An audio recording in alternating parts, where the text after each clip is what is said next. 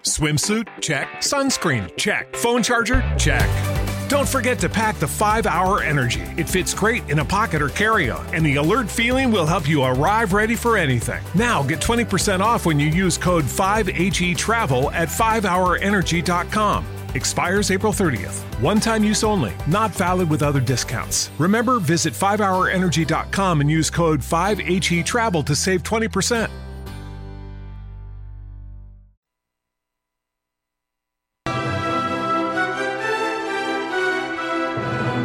Escuche las novedades legislativas, las más recientes decisiones judiciales que nos afectan a todos, siempre acompañadas por el análisis de destacados abogados nacionales e internacionales.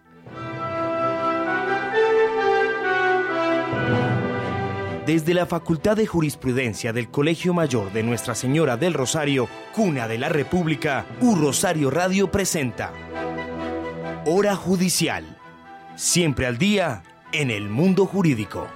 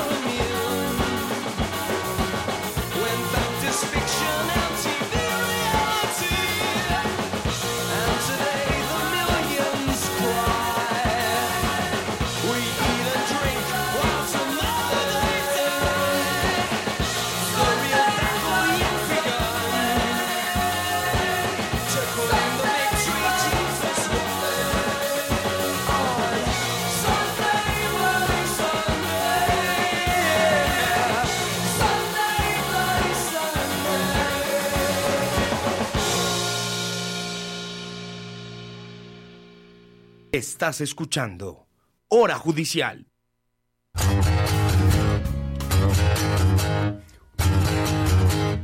En U Rosario Radio, el doctor Francisco Bernate conduce Hora Judicial.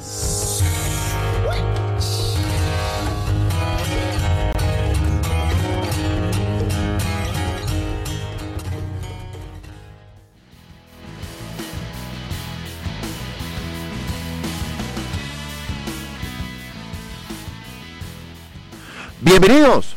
Hoy es viernes 15 de noviembre. Hoy es un día histórico. Hoy damos inicio al Colegio de Abogados Penalistas de Colombia.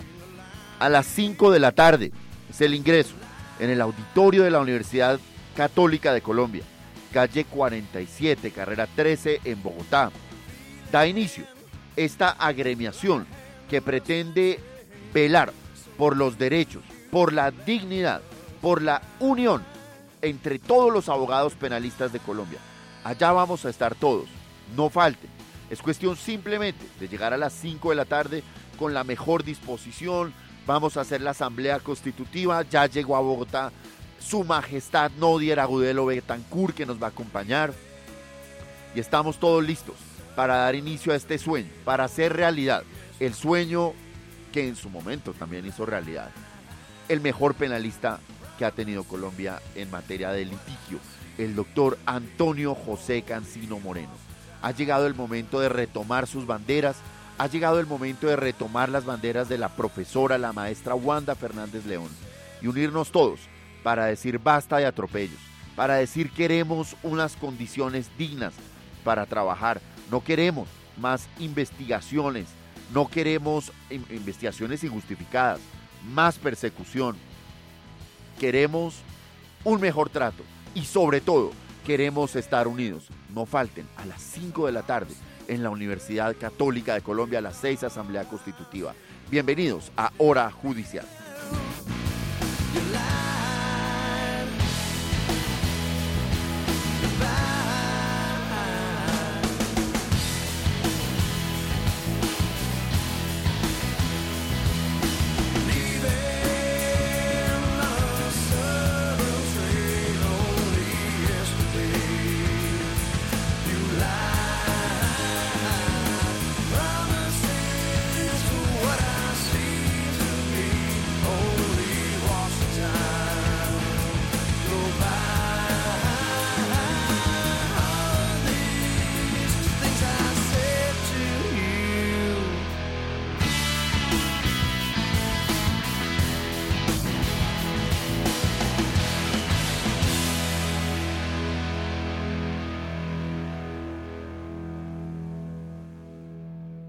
Estás escuchando Hora Judicial.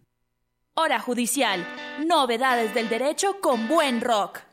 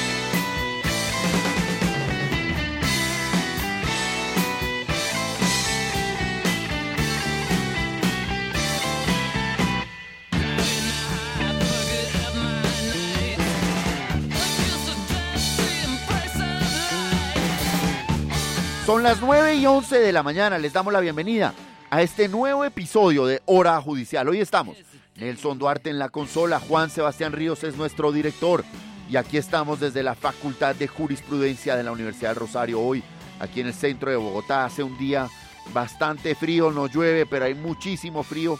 Nuestros estudiantes eh, corren de un lado y para otro.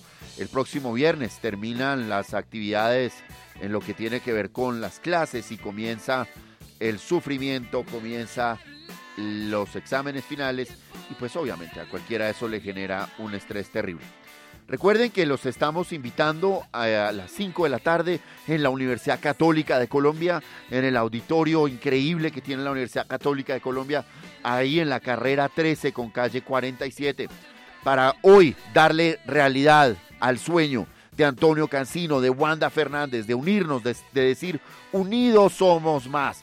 Si usted es penalista y está aburrido de todo lo que ve, de la forma en que los abogados litigantes son tratados, pues llegó la hora de ir y decir no más. Llegó la hora de ir y hacer una causa común. Llegó la hora de ir y crear un verdadero networking entre todos los penalistas de Colombia, de hacer un espacio de aprendizaje académico, de conocernos. Como decía alguien en la primera reunión, en las audiencias, saquémonos chispas, pero aquí nos vamos a unir y vamos a hacer una sola voz, a decir unidos somos más. Llega Karen Laverde, ya estamos en hora judicial, lo último en derecho y el rock de todos los tiempos. Llegó el doctor Alejandro Carrillo en sintonía con hora judicial, apoyando hoy día de su constitución al Colegio de Abogados Penalistas. Llegó arroba Wilsiton 18, Don Rencores, a la espera de Elena Hernández, Álvaro Pérez, Karen Laverde, Julia Costa, Lucas Quevedo, Santiago León. Llegó Lucas Quevedo, también nos acompaña. Muy bien, queremos darles a todos ustedes las gracias por estarnos acompañando. Llegó doña Natalia, que es Nati Jaimes, que por supuesto es audio columnista de nuestra hora judicial. Y además, eh, para terminar este inicio, además eh, de contarles a todos ustedes que tenemos esta tarde la, la constitución del Colegio de Abogados Penalistas de Colombia. También queremos invitarlos para que se programen de una vez, porque esto va a ser increíble. El próximo viernes eh, 22 de noviembre, a las 7 de la mañana, en la Casa Pedro Fermín, esto forma parte aquí de la estructura de nuestra Universidad del Rosario, aquí en el centro de Bogotá, en la calle 12C 625, el claustro tricentenario. Pues aquí vamos a tener el próximo viernes un tremendo evento, va a ser un conversatorio donde vamos a hablar sobre programas de cumplimiento y responsabilidad empresarial. Esto es el tema del compliance, que es un tema novedoso, que es un tema transversal, que es un tema que nos afecta o que nos interesa a todos los abogados de Colombia. Y vamos a tener al doctor Francisco Cintura, nuestro director de área y pues una autoridad en estos temas, que va a instalar el evento. Y el evento consiste en un panel con una visión multidisciplinaria. Nos acompaña Julio Ballesteros, quien es profesor de la Universidad de Salamanca, en España, y que viene a contarnos un poco la experiencia española. Viene de la Universidad de los Andes el gran profesor Ricardo Posada Maya para hablarnos de la incidencia de la, del, del compliance en la responsabilidad penal de las personas jurídicas. El superintendente de Industria y Comercio, el doctor Andrés Barreto González que ha sido un impulsor de estas temáticas y que en la superintendencia están generando ya unos efectos. Entonces viene a darnos esa visión como administrativa, comercial y desde la auditoría forense, desde la investigación del fraude, la prevención del fraude, la profesora de nuestra Facultad de Jurisprudencia y de la Facultad de Economía, la doctora Luz Mercedes Ceballos Sánchez. Va a ser un foro, va a ser un conversatorio, no van a ser... Every day, we rise, challenging ourselves to work for what we believe in. At U.S. Border Patrol, protecting our borders is more than a job, it's a calling. Agents answer the call, working together to keep our country and communities safe. If you're ready for a new mission, join U.S. Border Patrol and go beyond. Learn more at cbp.gov/careers. When you drive a vehicle so reliable it's backed by a 10 year, 100,000 mile limited warranty, you stop thinking about what you can't do and start doing what you never thought possible. Visit your local Kia dealer today to see what you're capable of in a vehicle that inspires confidence around every corner. Kia, movement that inspires. Call 800 333 4KIA for details. Always drive safely. Limited inventory available. Warranties include 10 year 100,000 mile powertrain and 5 year 60,000 mile basic. Warranties are limited. See retailer for details. las ponencias de cada uno, si nos sentamos a los cuatro y cada uno desde su visión nos va a, a dar sus impresiones. Entonces va a ser un gran evento, la invitación es gratuita, puede venir eh, cualquier persona interesada en esta temática, ya algunos nos han comentado que vienen desde otras ciudades. La invitación es a que nos acompañen, el foro va a estar tremendo. Entrada gratuita, ¿qué hay que hacer? Pues llegar a las 7 de la mañana aquí al Rosario, instalarse muy cómodamente, el salón es divino, ya lo estamos acomodando para este evento, es muy bonito. Es, es, eh, vamos a tener un evento de toda la altura. Entonces los estamos invitando para hoy a las 5 de la tarde en la Católica, a nuestros amigos los penalistas y para todos los interesados en la temática del compliance el 22 de noviembre. De hoy en 8 a esta hora eh, ya están dando el foro con estas cuatro estrellas eh, que traemos aquí al Rosario para hablar de Criminal Compliance. Vamos a dar la bienvenida a nuestro primer audiocolumnista, Santiago León, que hoy nos va a hablar sobre la posición de Colombia en el informe Doing Business del Banco Mundial.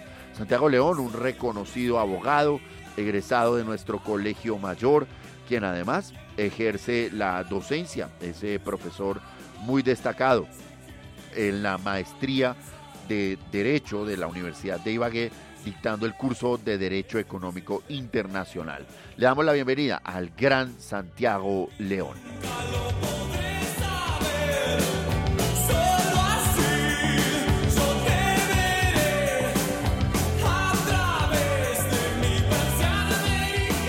Estás escuchando Hora Judicial.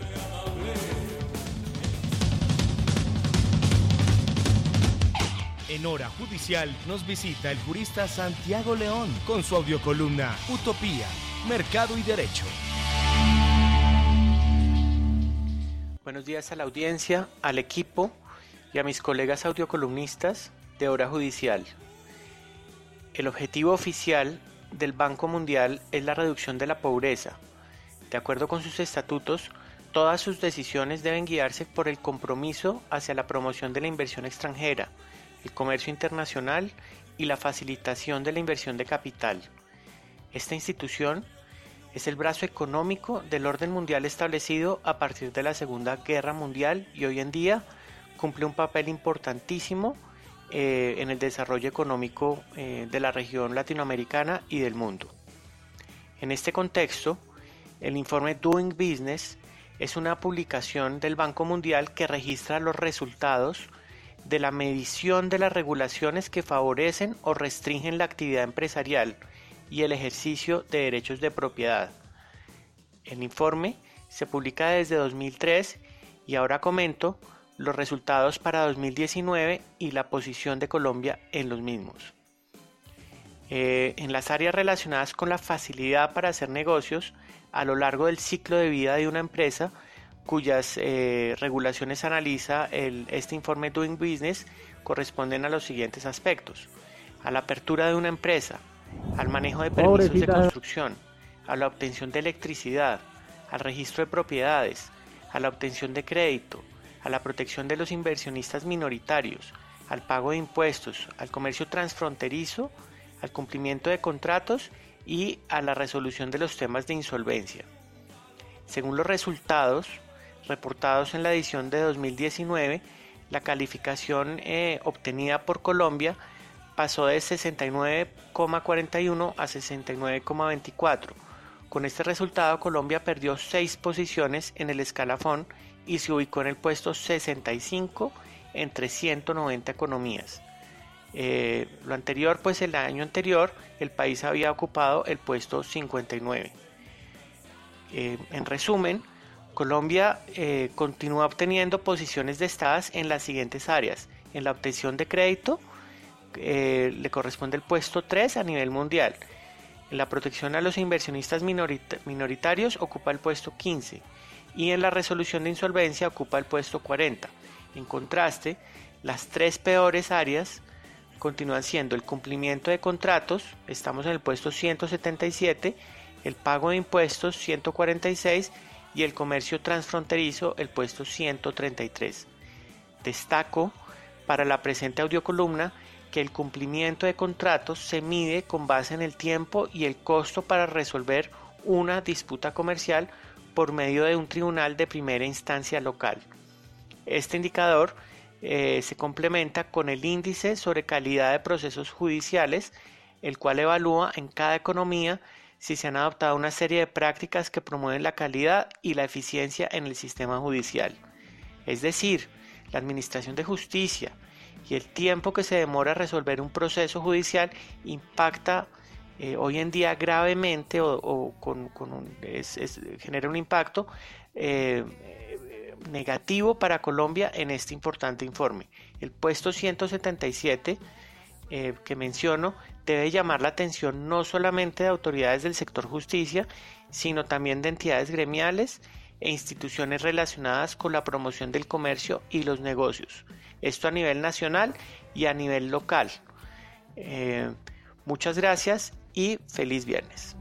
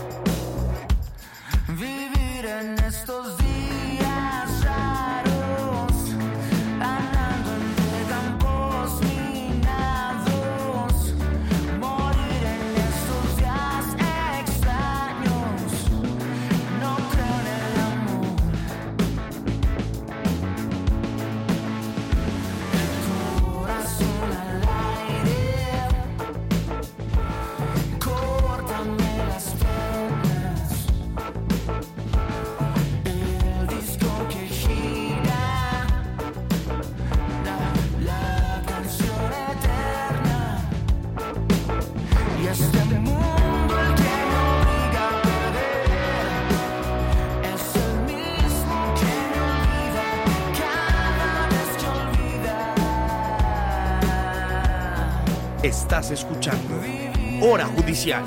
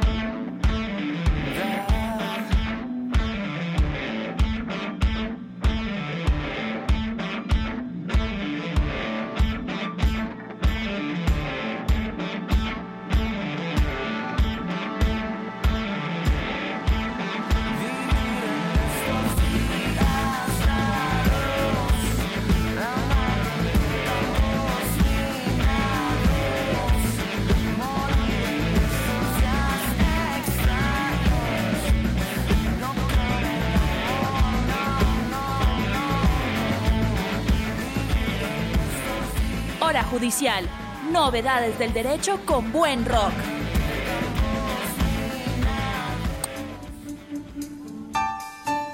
¿Qué dijeron las altas cortes de nuestro país? ¿Qué leyes se expidieron? ¿Cómo se interpretaron las normas jurídicas existentes y qué cambios se produjeron en el mundo del derecho? Que no se le venza el término y lo encuentre desactualizado. Esto es con los términos corriendo.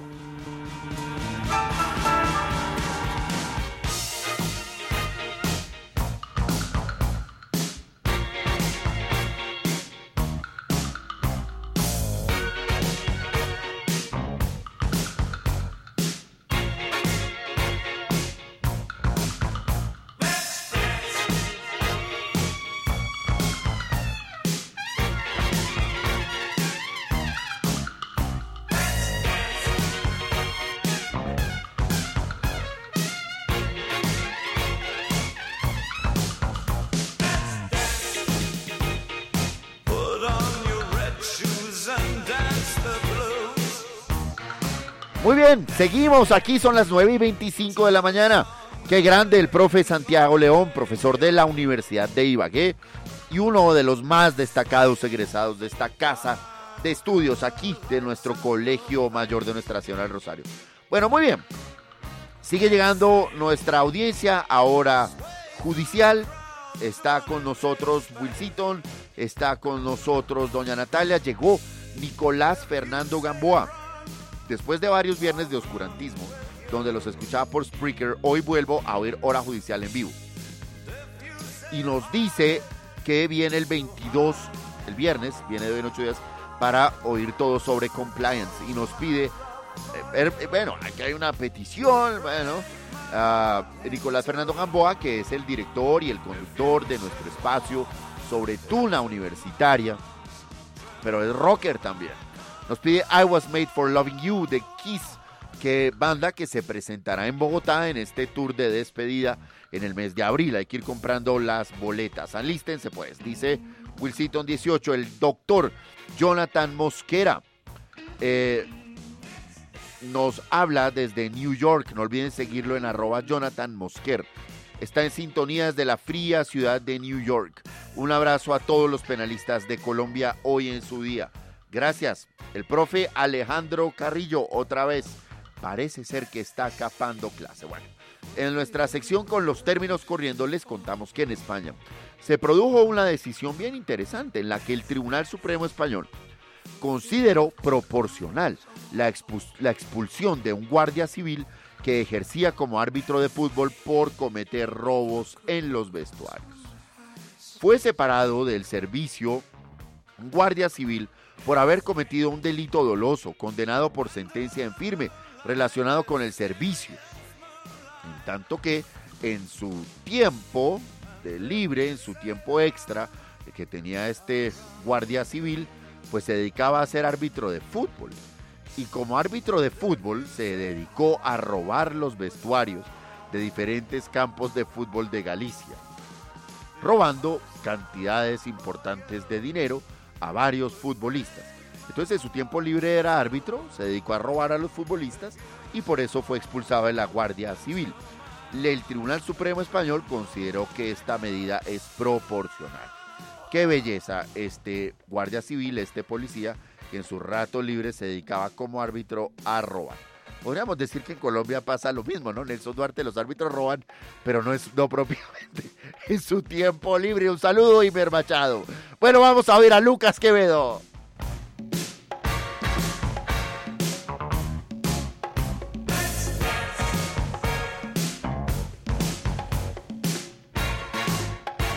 Hora judicial es jurisprudencia UR.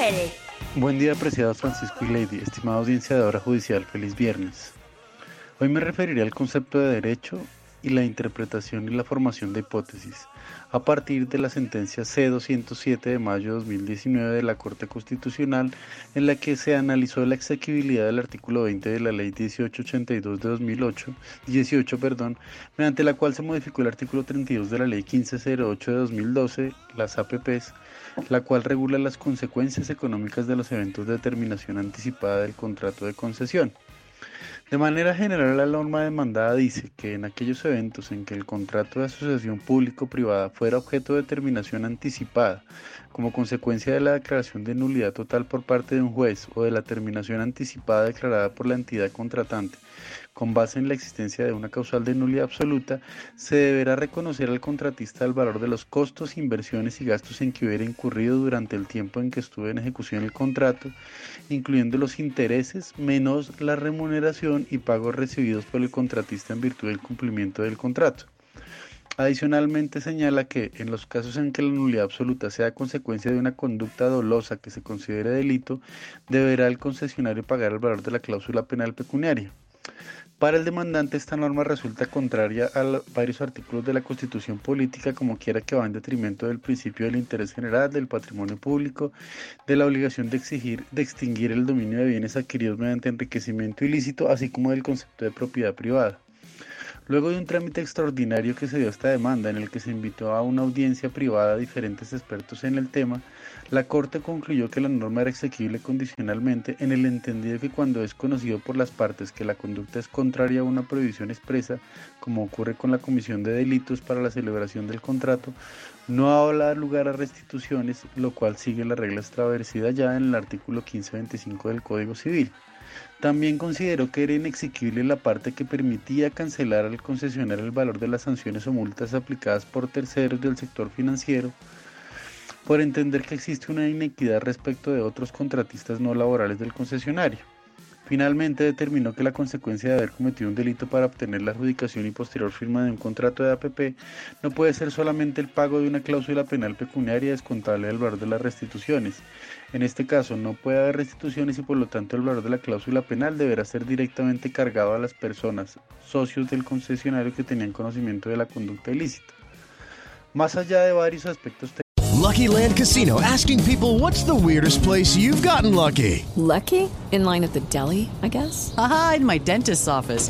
More than once, actually. Do I have to say? Yes, you do. In the car before my kids' PTA meeting. Really? Yes. Excuse me, what's the weirdest place you've gotten lucky? I never win and tell. Well, there you have it. You can get lucky anywhere playing at LuckyLandSlots.com. Play for free right now. Are you feeling lucky? No purchase necessary. Void where prohibited by law. 18 plus. Terms and conditions apply. See website for details. Hello, it is Ryan, and we could all use an extra bright spot in our day, couldn't we? Just to make up for things like sitting in traffic, doing the dishes, counting your steps, you know, all the mundane stuff. That is why I'm such a big fan of Chumba Casino. Chumba Casino has all your favorite social casino style games that you can play for free anytime, anywhere with daily bonuses. That should brighten your day a little.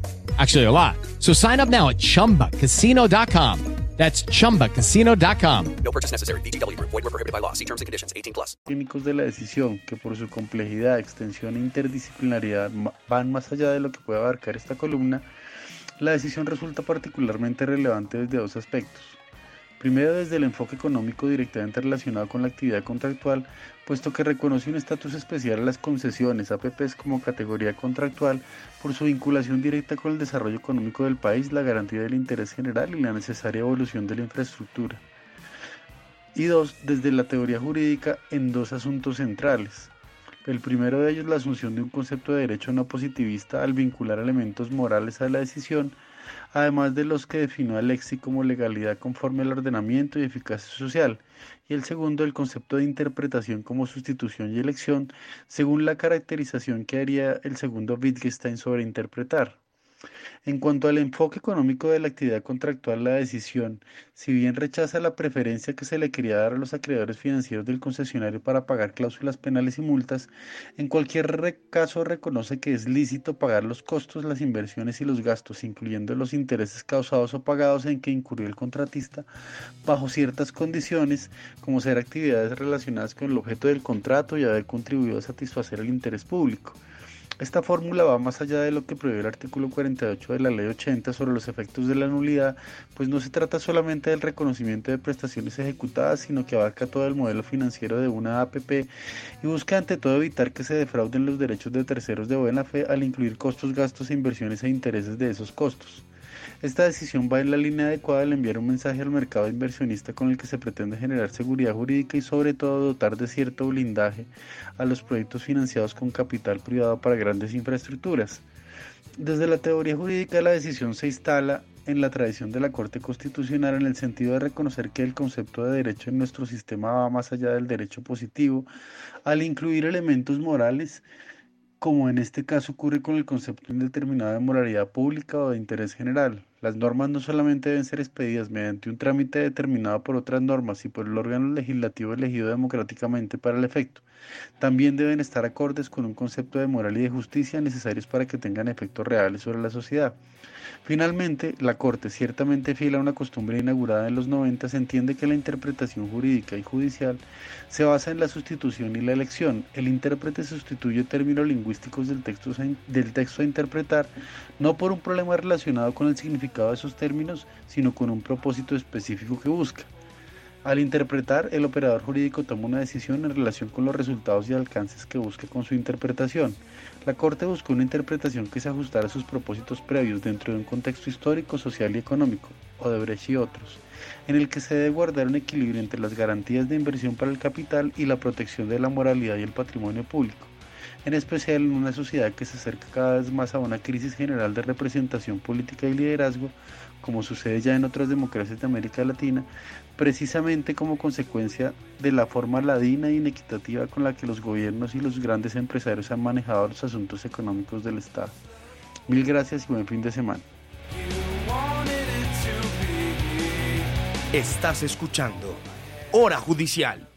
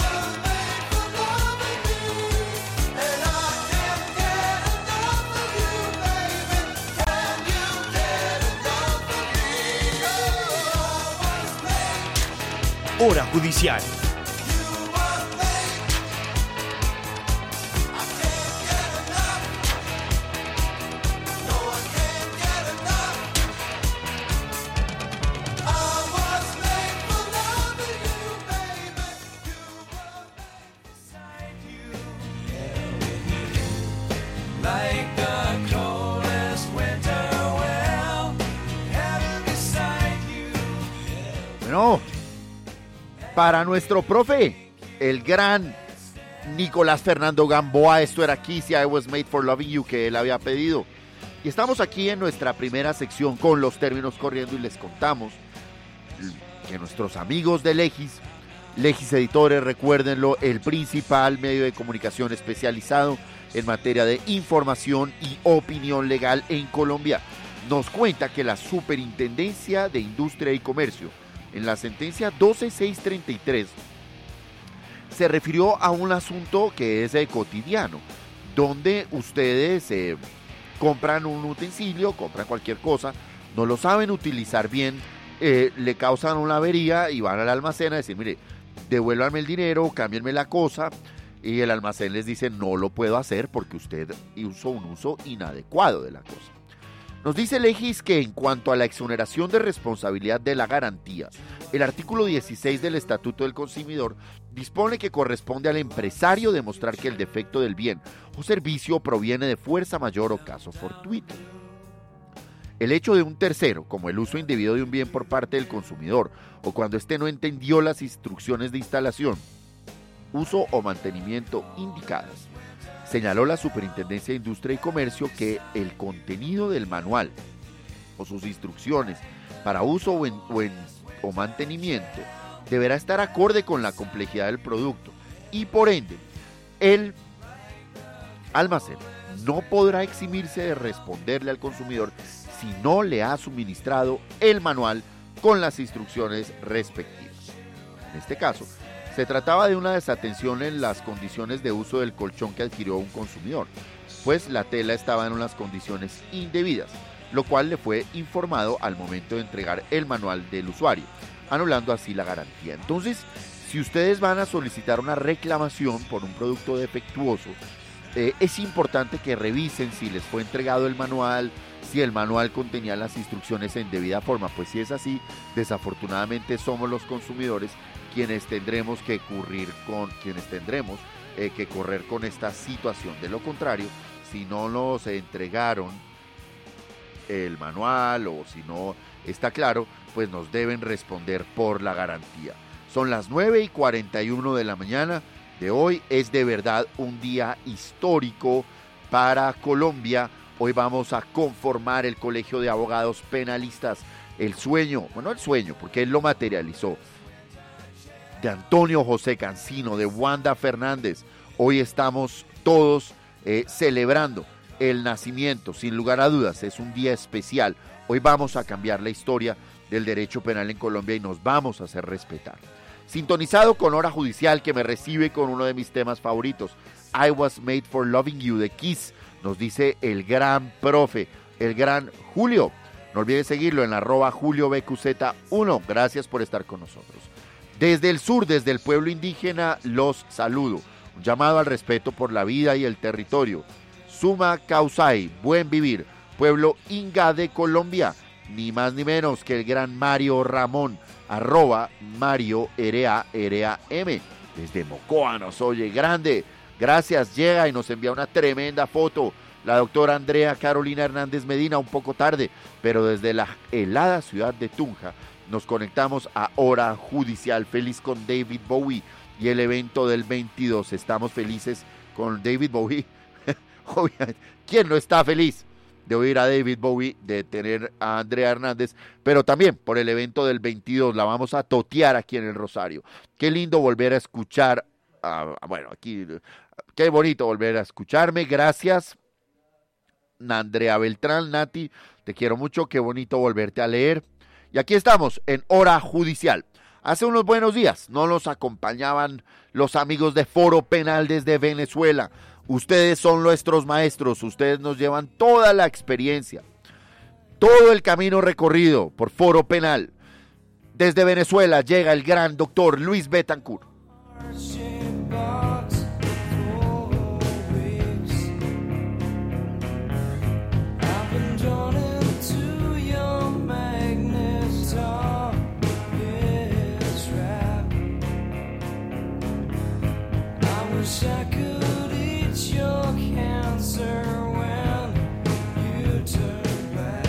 Judicial es jurisprudencia UR.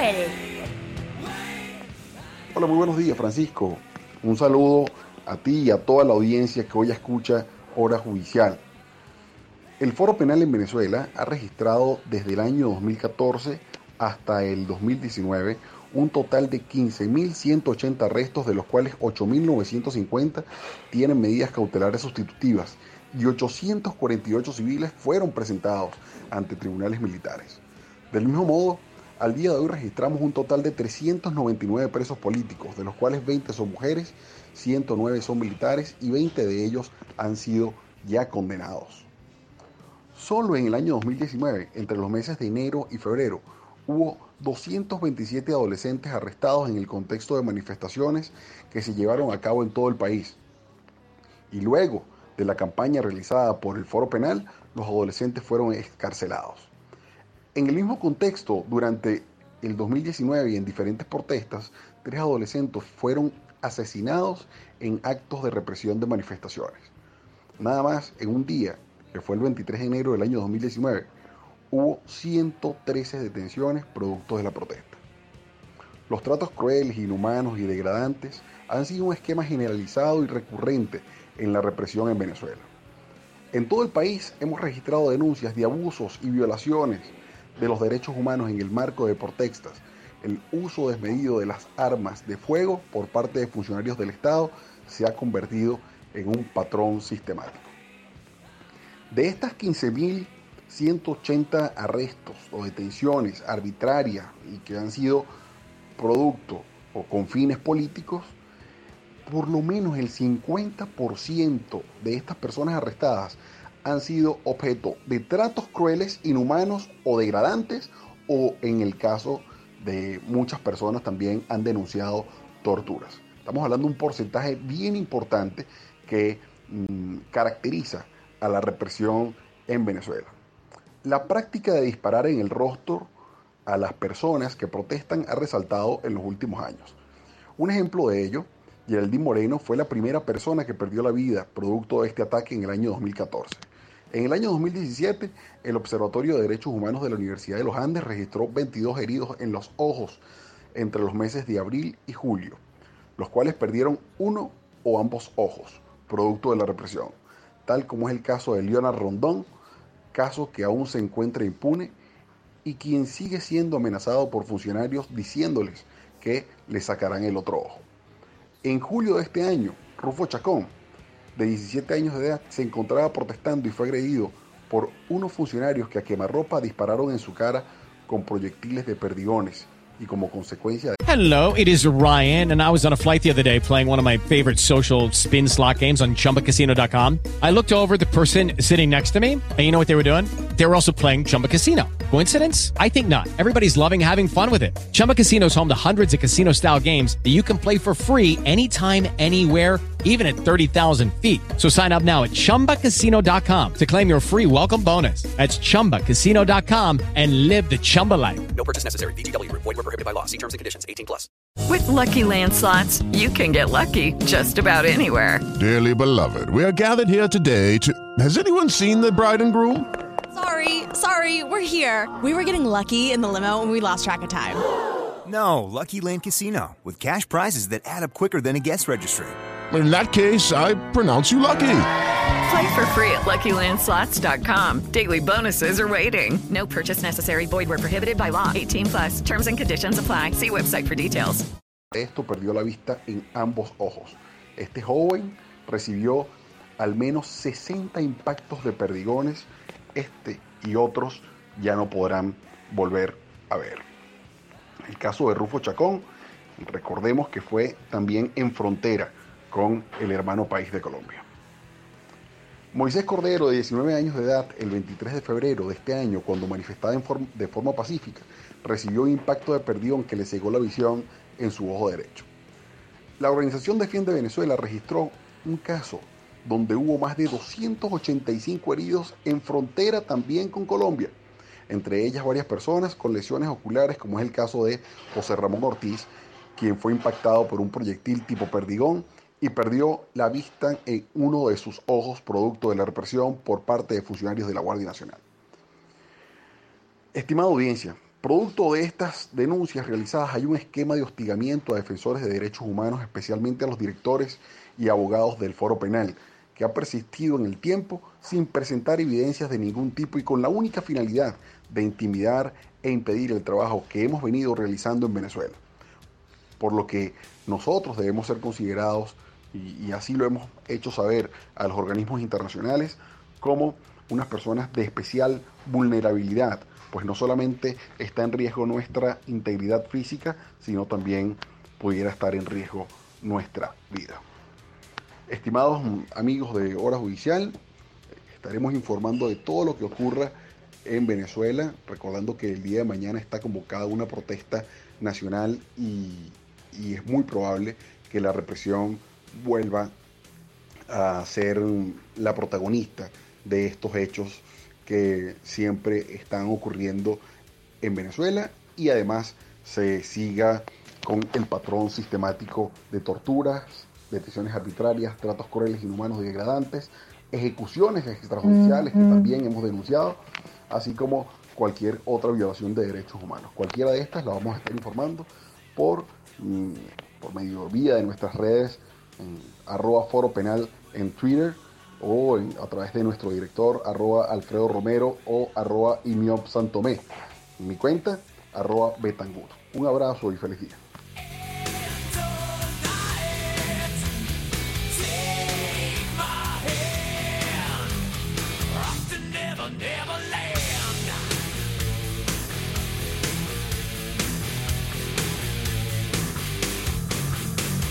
Estás escuchando Hora Judicial.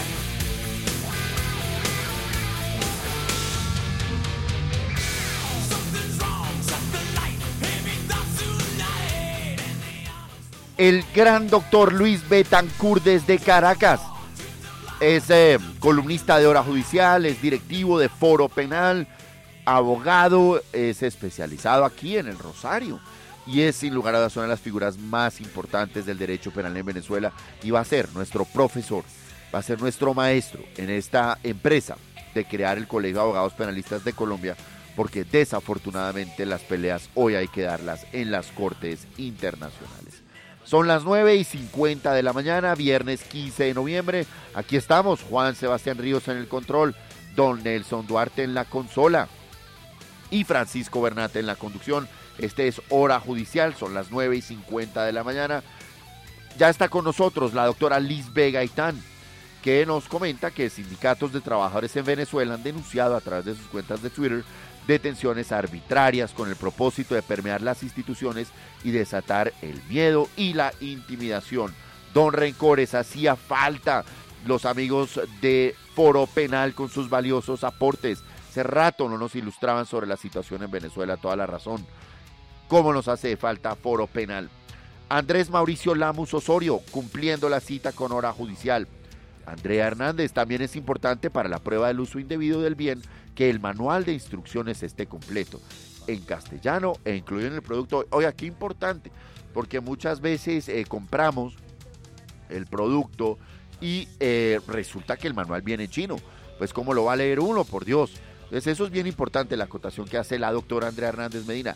Escuchándolos, ¿cómo puede ser un viernes normal sin hora judicial? Dice nuestra gran amiga Anama. Gracias por oírnos y por favor síganla en León 8193. No olviden, viernes 22 aquí en el Rosario, el gran foro sobre compliance.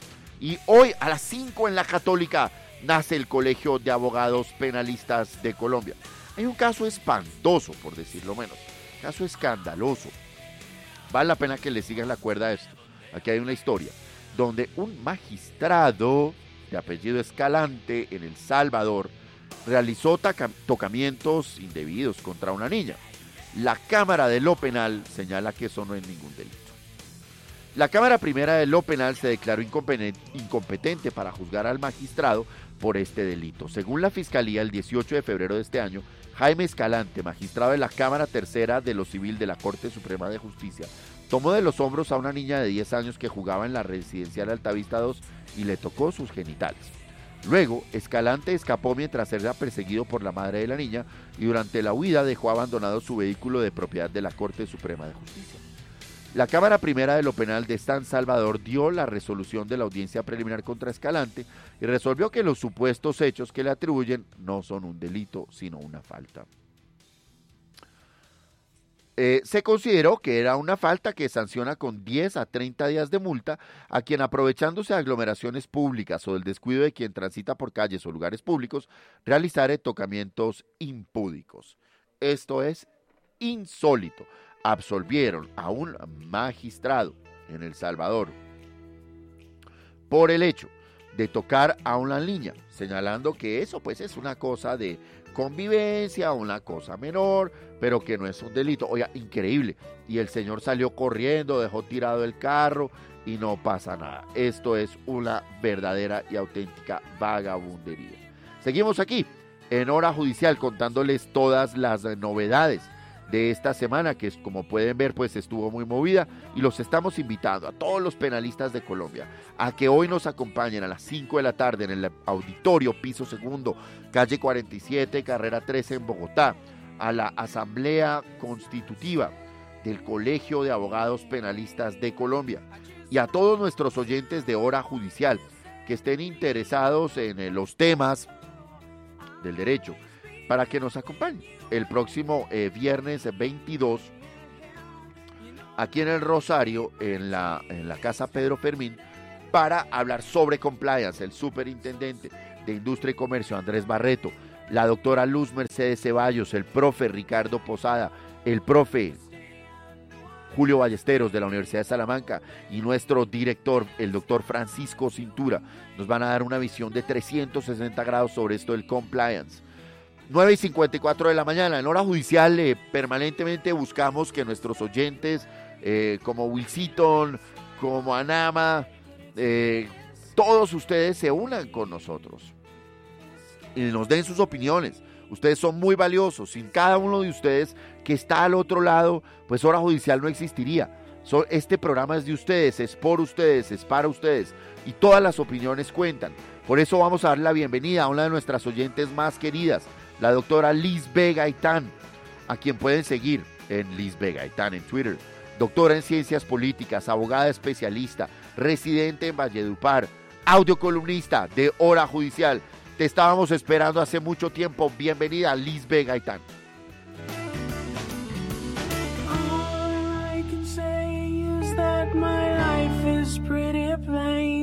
Estás escuchando Hora Judicial. Hola, hola, buenos días a la audiencia de Hora Judicial. Soy Lisbeth Gaitán, abogada especialista, y los saludo desde la ciudad de Valledupar. Hoy vengo a responderles un interrogante. ¿Se puede reclamar indemnización por el derecho de haber nacido? El Tribunal Superior de Justicia de las Islas Baleares en España profirió la sentencia número 330 en la ciudad de Palma de Mallorca del 2 de julio del 2019 condenando de manera solidaria a los demandados por más de 250 mil euros en favor de una familia, porque los médicos no le detectaron antes de nacer el síndrome de Down o trisomía 21, pese a que su madre se sometió a múltiples pruebas durante el embarazo para determinar si el bebé sufría de alguna enfermedad. Los padres reclamaron indemnización por el daño moral derivado de lo que consideraron un error de diagnóstico por parte del centro de salud. Señalaron que en atención al alto riesgo por la edad de su madre, que en este caso era de 45 años de edad, el riesgo de nacer de su hijo fue un evento que especialmente quisieron evitar sometiéndose a la prueba invasiva en el periodo en el que era posible interrumpir el embarazo. El tribunal en su sentencia señala lo siguiente. La privación de expectativa constituye en un daño antijurídico, puesto que aunque la incertidumbre en los resultados es consustancial a la práctica de la medicina, los ciudadanos deben contar con la garantía de que van a ser tratados con diligencia aplicando los medios e instrumentos que la ciencia médica pone a disposición de las administraciones sanitarias. Esta situación determinó el derecho a la indemnización, no tanto por los daños sufridos, sino por la privación de las expectativas de evitarlo. Por esta razón, el tribunal acude a la doctrina de la pérdida de oportunidad, que es precisamente la que contempla el derecho que tenían los padres de decidir una interrupción legal del embarazo. Sin embargo, esta situación no se produjo porque a los padres se les aseguró, se les aseguró al 100% que el niño que esperaba estaba sano. Finalmente, la sentencia señala algo que parece ser contradictorio, porque manifiesta que el nacimiento de un hijo o de un niño con síndrome de Down no puede considerarse un daño. No hay nacimientos equivocados o lesivos, ya que toda vida humana es digna de ser vivida. Y mientras eso sucedía en España, hace poco en Colombia nos enterábamos a través de los medios de comunicación que una pareja de colombianos se enteraron que iban a ser padres por primera vez. Sin embargo, fueron víctimas de error médico y de omisión de información porque según lo que han manifestado, su EPS no les informó que su bebé tenía síndrome de Down pese a hacerse varias pruebas y solo cuando se lo dijeron, se lo comunicaron, pues ya este embarazo, embarazo ya era de alto riesgo y ya estaba en un avanzado grado de gestación. Y ya desde luego no se podía hacer otro examen científico que pudiera validar si el bebé venía o no con esta condición, cortándole a la madre el derecho a decidir si continuó o no con el embarazo. Recordemos las condiciones para que sea reparable o indemnizable un daño. El daño debe ser que antijurídico, debe ser cierto, es decir, debe ser real y no potencial. Y debe ser personal, o sea, la persona debe probar la condición que le da el derecho a reclamar. En estos casos pareciera que se estuviera hablando que el daño producido fue el nacimiento del niño y de allí derívese la reclamación de unos perjuicios. Sin embargo, en Colombia, si bien es cierto, hay tres situaciones que despenalizan el aborto, como lo es para interés de este caso, cuando existe grave malformación del feto que haga inviable su vida, se debe resaltar lo que ha dicho la Corte Constitucional. Si bien cabe identificar distintas clases de malformaciones desde el punto de vista constitucional, las que plantean un problema límite son aquellos que por su gravedad hacen que el feto sea inviable. En este caso debe de existir entonces la certificación de un profesional de la medicina, puesto que es la manera que se salvaguarda la vida en gestación. Pero aquí también nos detenemos. Un profesional de la medicina certificaría con base en su experiencia, pero más que eso, con base en unos estudios o pruebas diagnósticas. Estudios que tienen un margen de error, es decir, no son infalibles. En el caso del síndrome de Down, aunque hoy es posible su detección antes del nacimiento a través de pruebas de tamización, estas no son perfectas, pues pueden dar falsos negativos o al contrario de este, falsos positivos. Pero a pesar de esas pruebas diagnósticas, el interrogante que surge es una prueba que determine o, diagno- o diagnostique una trisomía 21 significa una malformación fetal que haga inviable su vida.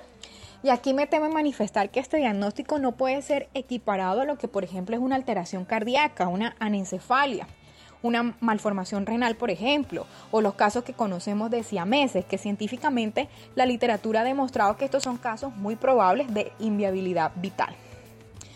Ya la Corte lo ha manifestado. La interrupción voluntaria del embarazo por grave malformación del feto es incompatible con lo denominado aborto eugenésico o el aborto selectivo por discapacidad, puesto lo que se busca es la superación del sufrimiento de la mujer gestante que comparte su cuerpo con un feto con pronóstico de inviabilidad vital. Es decir, solo procede frente a fetos con graves malformaciones que probablemente no vivirán a causa de esas dificultades anatómicas y fisiológicas. Finalmente no podría reconocerse esa teoría aplicada en el fallo español en Colombia, ya que en nuestro ordenamiento y jurisprudencia no hay cabida para que convivan una indemnización por pérdida o por de oportunidad de decidir sobre una posible interrupción legal del embarazo a la vista de un diagnóstico de trisomía 21 síndrome de Down o que el suministro de la información errónea frente a una prueba diagnóstica priva la posibilidad de decidir máximo, máxime cuando estas son infalibles. Aquí es importante que se resalte eh, pues el diagnóstico prenatal, puesto que los profesionales de la salud en estos casos deben ser capaces de aportar a la mujer toda la información que necesite para que ésta pueda decidir sobre la conveniencia de realizarse cualquier tipo de prueba o tomar decisiones valorando los beneficios y riesgos que cada una de ellas comporta. La mujer pues debe conceder autorización para someterse a dichas pruebas, por mínimamente invasivas que sean, solo después de conocer qué tipo de información les aportarán y cuáles serán sus opciones después de conocer los resultados. Pero aquí sí es necesario y fundamental que el profesional de la salud resalte que ninguna ayuda diagnóstica en medicina son 100% fidedignos, pues estos siempre tienen un margen de error. Feliz fin de semana para todos. Hora judicial. Novedades del derecho con buen rock.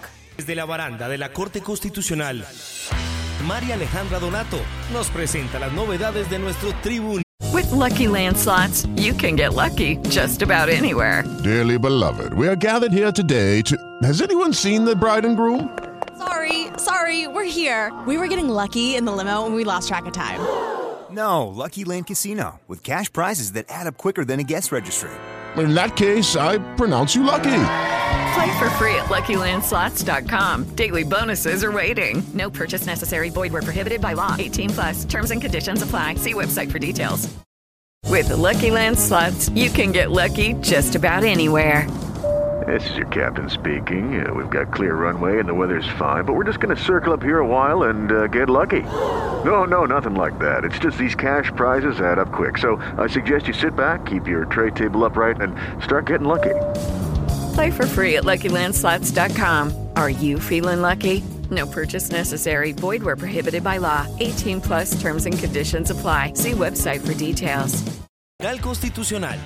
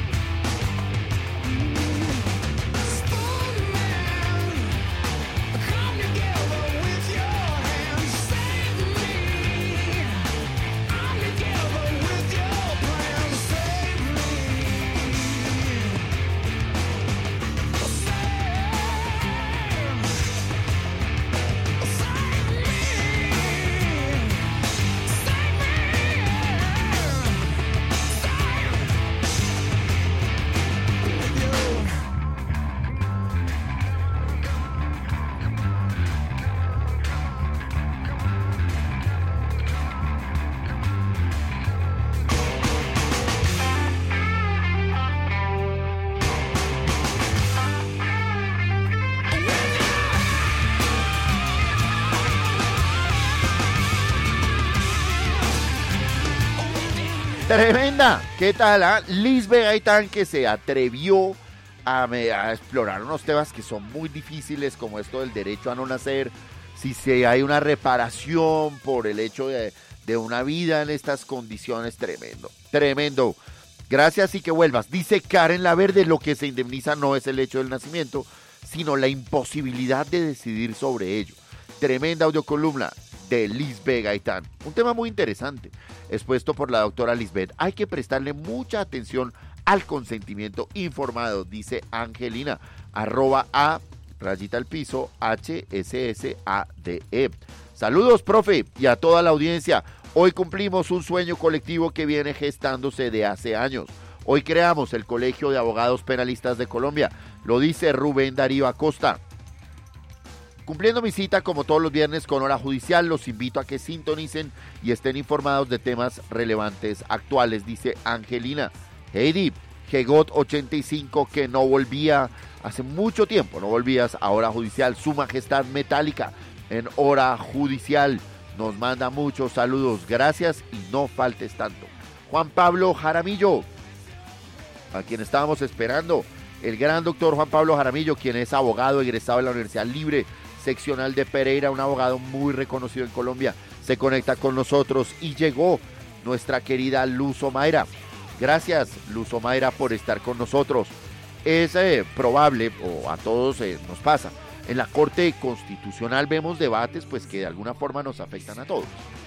Y en la, uno de esos es todo lo que tiene que ver con eh, la libreta militar y cómo es un requisito para ingresar a un empleo. A través de la sentencia C277 del 19 de julio, del 19 de junio de 2019, la Corte Constitucional declaró la exequibilidad condicionada de la expresión declaradas no aptas, exentas o que hayan superado la edad máxima de la incorporación a filas contenida en el inciso segundo y en los párrafos 1 y 2 del artículo 42 de la ley 1861 de 2017 en el entendido de que también incluye a las personas aptas pero exoneradas de pagar la cuota de compensación militar. Las normas demandadas permiten el acceso temporal a un empleo a quienes no han definido su situación militar. Eh, según se desprende pues de la ley 1861 de 2017. El proceso de definir la situación militar inicia con la inscripción que realiza la Organización de Reclutamiento y Movilización y culmina con el pago de la cuota de compensación militar cuando no se está exonerado de aquella. Mm, Pero hubiesen sido declarados no actos o exentos para prestar el servicio militar. La sala plena, entonces, en esta importante decisión, precisó que la disposición demandada desconocía la igualdad, porque otorga un tratamiento igual injustificado a dos grupos eh, re- relevantemente diferentes.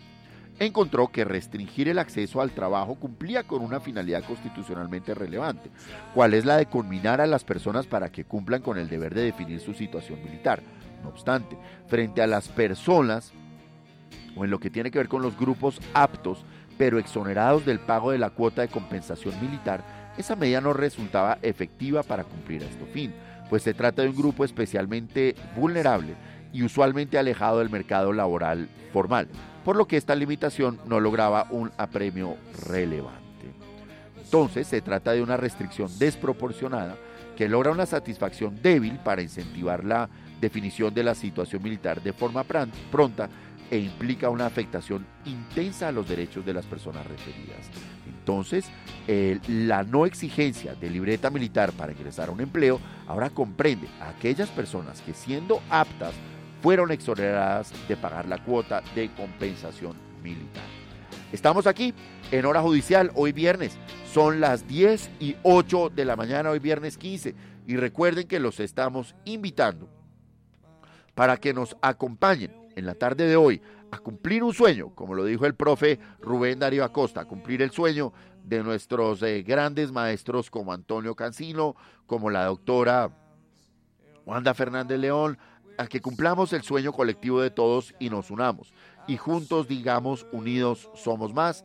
Y vamos a decir también, no más, a todas estas condiciones que están afectando la forma en que los abogados penalistas de Colombia estamos ejerciendo nuestro trabajo. Es probable que ustedes en esta semana, donde han habido tantas noticias, pues no hayan tenido tiempo y además con dos puentes y todo esto, la carga laboral se intensifica. Entonces de pronto no tuvimos el tiempo para estar al tanto en todo lo que pasó en la semana judicial en Colombia. Es por ello que a las 18 de la mañana le damos la bienvenida al medio de comunicación especializado más leído en Colombia. Pueden consultarlo en internet, ámbitojurídico.com, a través de la aplicación para dispositivos móviles y tabletas, ámbito jurídico, y como no, la edición en papel que es increíble. Ámbito Jurídico les trae a ustedes todas las noticias, la opinión en el mundo legal en Colombia y nos acompaña en hora judicial. Le damos a las 10 y 9 de la mañana la bienvenida a los amigos de Ámbito Jurídico que nos van a contar la semana jurídica en tres minutos.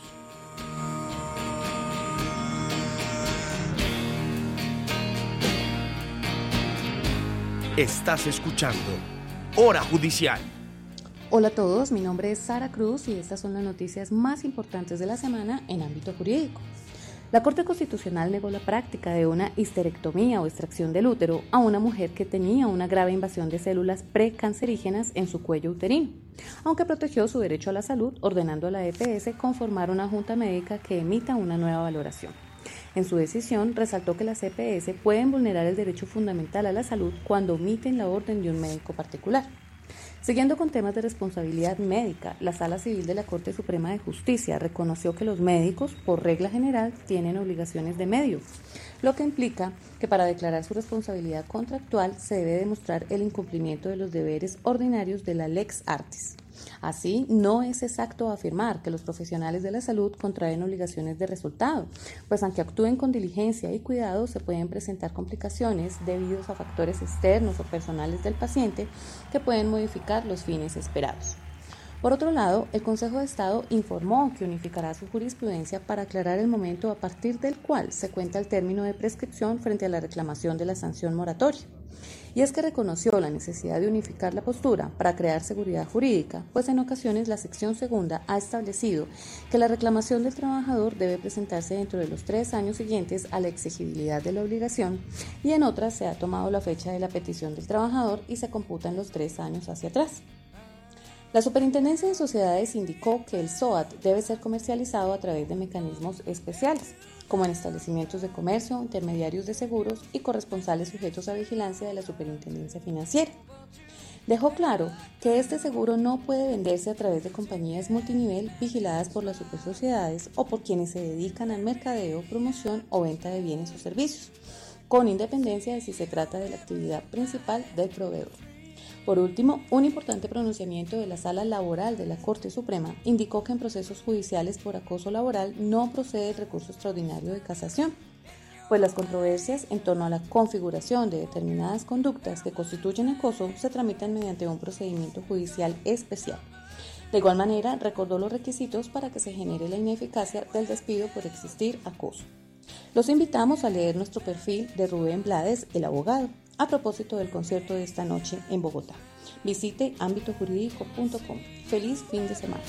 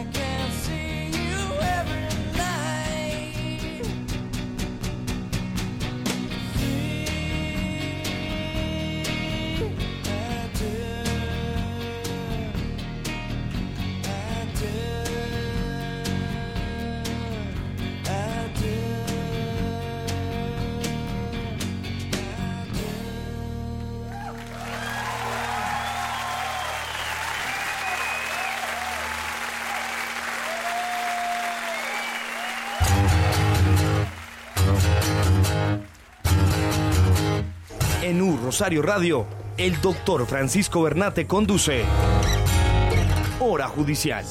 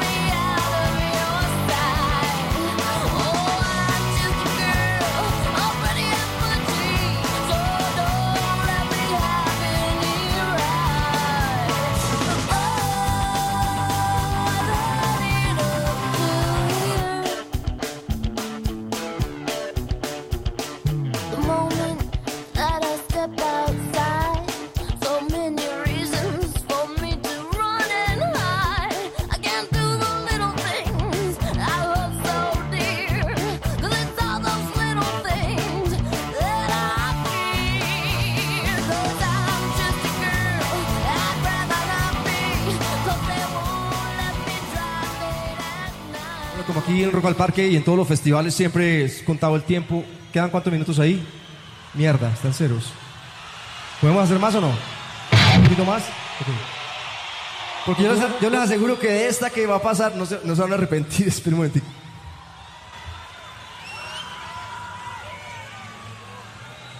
La segunda o la tercera, la segunda o la tercera. Estás escuchando. ¿Ustedes por que yo voy a poner la guitarra de estas hombres? Ah, ¿Para tocar qué? A ver, ¿para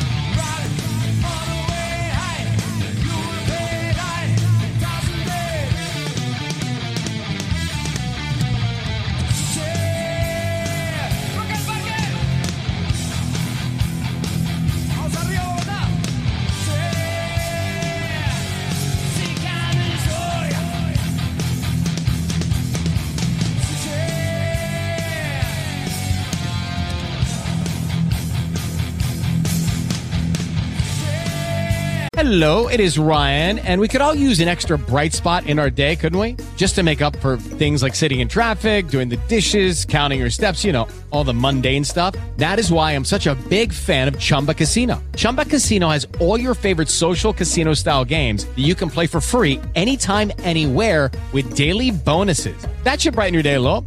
Actually, a lot. So sign up now at chumbacasino.com. That's chumbacasino.com. No purchase necessary. VGW Group. Void were prohibited by law. See terms and conditions. 18 plus. With Lucky Land slots, you can get lucky just about anywhere. Dearly beloved, we are gathered here today to. Has anyone seen the bride and groom? Sorry, sorry, we're here. We were getting lucky in the limo and we lost track of time. No, Lucky Land Casino, with cash prizes that add up quicker than a guest registry. In that case, I pronounce you lucky. Play for free at LuckyLandSlots.com. Daily bonuses are waiting. No purchase necessary. Void were prohibited by law. 18 plus. Terms and conditions apply. See website for details.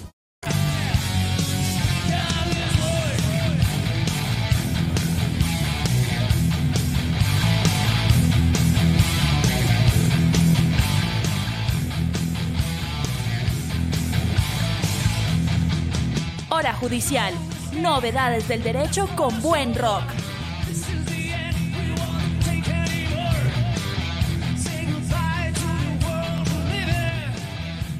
Estamos oyendo a las 10 y 18 de la mañana, aquí en Hora Judicial, la versión o el cover que hiciera eh, el artista colombiano Juanes de la canción Seek and Destroy de Metallica en la pasada edición de Rock al Parque en Bogotá. ¿Y por qué estamos oyendo esto? Porque anoche, no sé si alguno de ustedes lo vio, eh, Juanes fue premiado, fue homenajeado en los Latin Grammys, estaba en compañía de su familia, estaba muy emocionado, pero fue un momento increíble cuando el galardón se lo entrega ni más ni menos que el baterista, líder y compositor de Metallica, Lars Ulrich. Si no han visto el video de Juanes eh, recibiendo esa premiación y la emoción que es genuina, vale la pena que lo miren. Y felicitaciones a Juanes, a todo, a toda su familia, qué importante este reconocimiento. Seguimos aquí en hora judicial y les contamos que las eh, convenciones, o ha señalado la, la Corte Constitucional, que las convenciones colectivas de trabajo son fuente de derecho y por ende deben ser interpretadas conforme a los principios constitucionales. Se trata de la sentencia SU 267 del 12 de junio de 2019, en el que se revisaron una serie de sentencias eh, de tutela en trámites eh, de- en la Sala de Casación Laboral y el Tribunal Superior de Distrito Judicial, la Sala de Congestión Laboral, en un proceso ordinario que se tramitó contra el Departamento de Antioquia. La Corte Constitucional reiteró que las convenciones colectivas se deben interpretar conforme a los principios constitucionales. De manera que si existen dudas interpretativas, los jueces deben adoptar una decisión conforme al principio de favorabilidad laboral reconocido en el artículo 53 de la Constitución, señalando que vulnera los derechos fundamentales que se hubiera acogido una interpretación menos favorable. Por lo anterior, estableció que había una vía de hecho, dejó sin efectos las decisiones tomadas y profiere esta nueva decisión conforme al principio de favorabilidad laboral. Recordamos la SU 267 del 12 de junio de 2019. Convenciones de trabajo deben respetar los principios constitucionales. A las 10 y 20 de la mañana vamos a oír a nuestra consultora, nuestra abogada en temas laborales, la doctora Natalia Jaimes.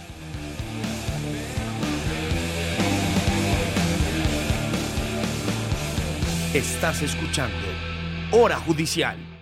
Buenos días a todos nuestros oyentes de Hora Judicial. Soy Natalia Jaime, su abogada laboralista, y hoy estaremos hablando acerca de la validez de los conceptos médicos expedidos por particulares. ¿Tienen la obligación las EPS de acatarlos? Veamos.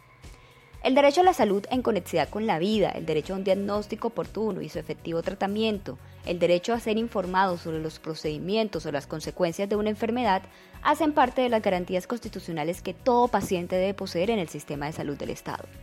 a través de la sentencia T de tutela 508 de 2019, proferida por la Corte Constitucional en su sala de revisión el 29 de octubre de 2019 y expuesta por el honorable ponente José Fernando Reyes Cuartas, se sometió a estudio el derecho a un diagnóstico y la fuerza vinculante que pueden llegar a tener los conceptos médicos de particulares o externos de una EPS.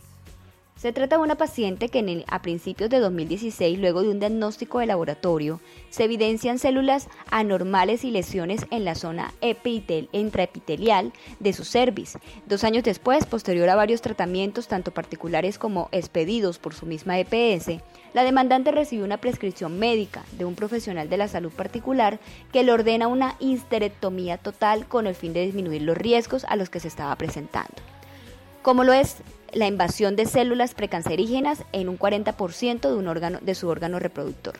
De tal manera que, dadas las circunstancias en las que estaba poniendo en riesgo su salud física y psicológica, decide a su EPS solicitarle la intervención quirúrgica sugerida.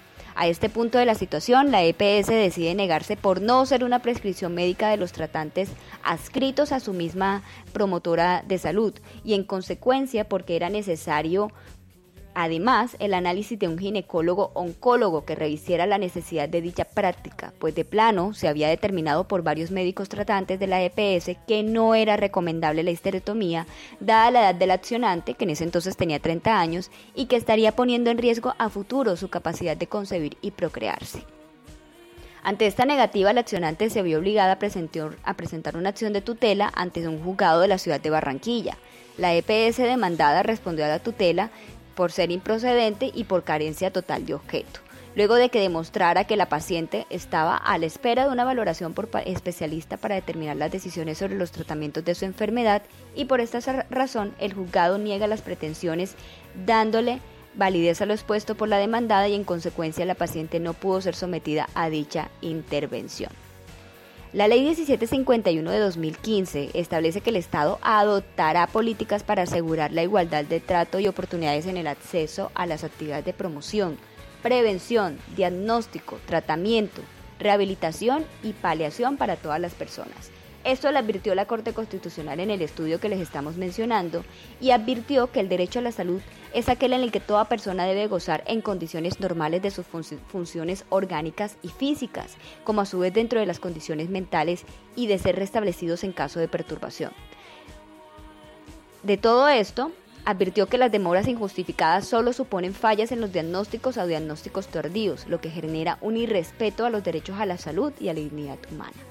Este derecho no solo permite que puedan ser practicados exámenes o tratamientos, sino que a su vez el paciente debe garantizársele que se determine las causas o naturaleza de su enfermedad, se llegue a un grado de certeza a través de la ciencia y tecnología, el tratamiento más seguro y acertado para su restablecimiento o un alto nivel de atención que procure blindar situaciones futuras que pongan en mayor riesgo su vida y se dé también la oportunidad de una atención y consecución de los tratamientos prescritos. Todo ello en favor de lo que sería el derecho al diagnóstico.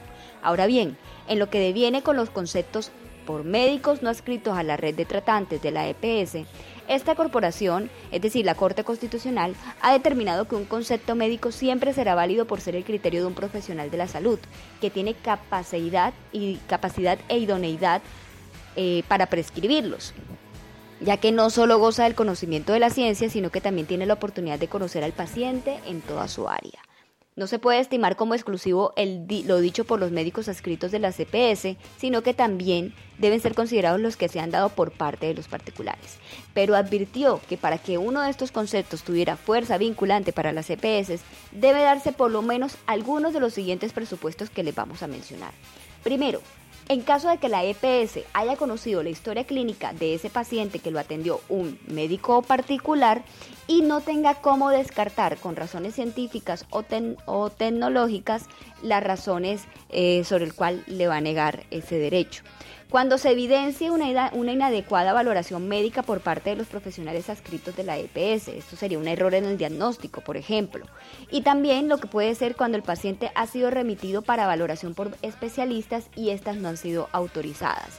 Además, en el peor de los casos, cuando se ha aceptado conceptos médicos por parte de médicos tratantes de medicina prepagada a través de contratos privados que se puedan subsistir y que a estos sí se les permita, mientras que a los otros particulares no.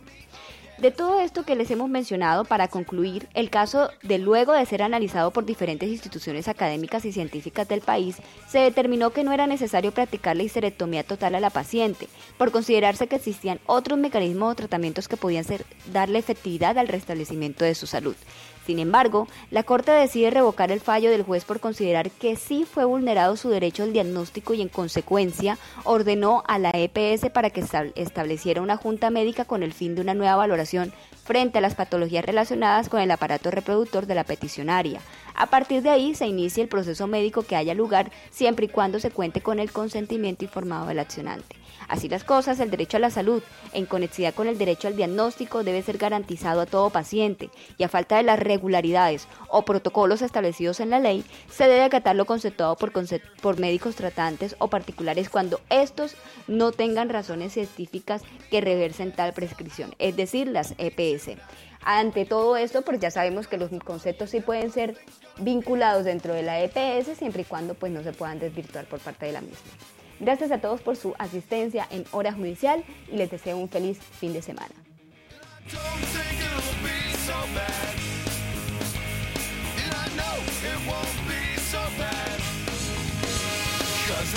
Hora Judicial es jurisprudencia UR.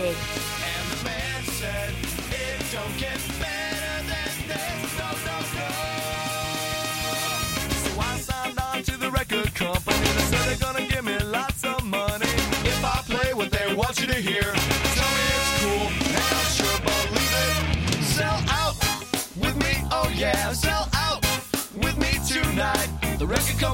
Give me lots of money, and.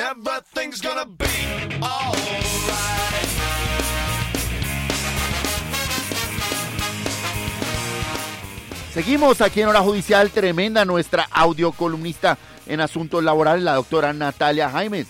Y estamos en la Corte Constitucional, donde les eh, contamos algo que pues me parece que es bien importante, ¿no?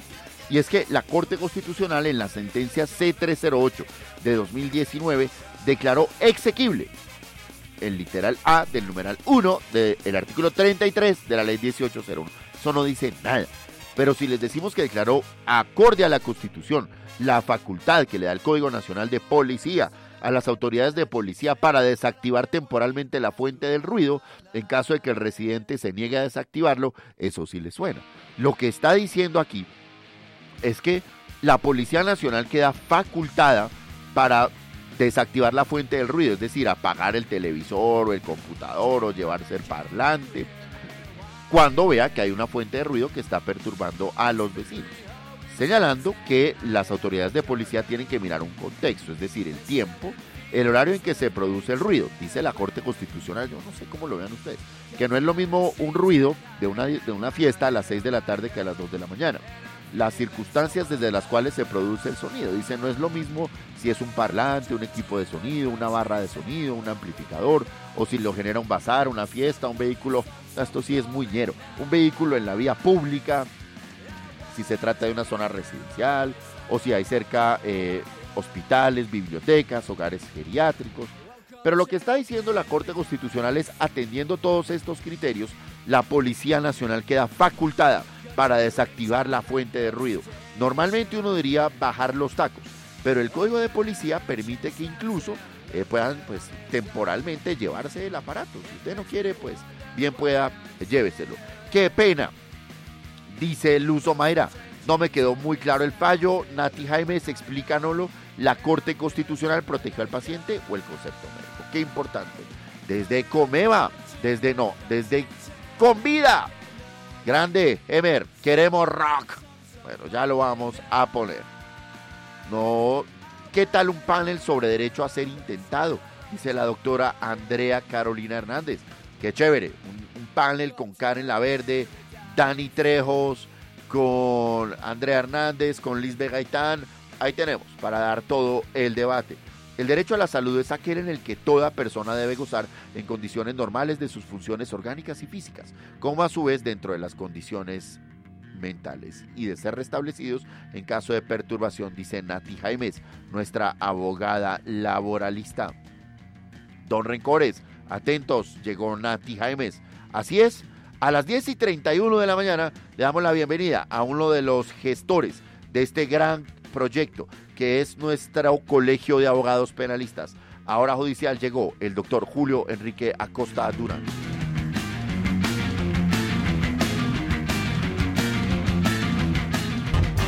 Llega ahora judicial. La experiencia y el conocimiento del doctor Julio Acosta Durán.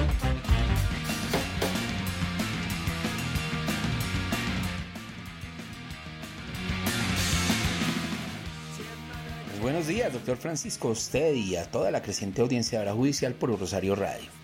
Desde hace tiempo y casi a diario se conocen quejas de los abogados litigantes acerca del trato indigno y desigual por parte de quienes administran justicia o forman parte del mundo del proceso penal. Hemos escuchado cómo, cuando por ejemplo un juez de garantías otorga una libertad, fiscales y medios de comunicación ponen en duda la honestidad de los defensores e incluso amenazan con investigaciones penales y disciplinarias, generando con ello un ambiente de impunidad inexistente en la comunidad. ¿Cuántos abogados litigantes no son confundidos con la causa que defienden y por ello reciben amenazas, intimidaciones o desprestigio? Adjetivos como corruptos, ladrones o asesinos se lanzan a los defensores, asimilándolos a sus clientes, sin saber que jugamos un papel necesario e imprescindible en la administración de justicia y que toda persona, independientemente del delito que se le endilgue, merece una defensa idónea y comprometida. Hemos sido testigos de cómo en muchos centros judiciales del país al abogado litigante se le exige simplemente para ingresar su cédula, dirección, teléfono. En tanto, With Lucky Land slots, you can get lucky just about anywhere. Dearly beloved, we are gathered here today to. Has anyone seen the bride and groom? Sorry, sorry, we're here. We were getting lucky in the limo and we lost track of time. No, Lucky Land Casino, with cash prizes that add up quicker than a guest registry. In that case, I pronounce you lucky. Play for free at LuckyLandSlots.com. Daily bonuses are waiting. No purchase necessary. Void where prohibited by law. 18 plus. Terms and conditions apply. See website for details.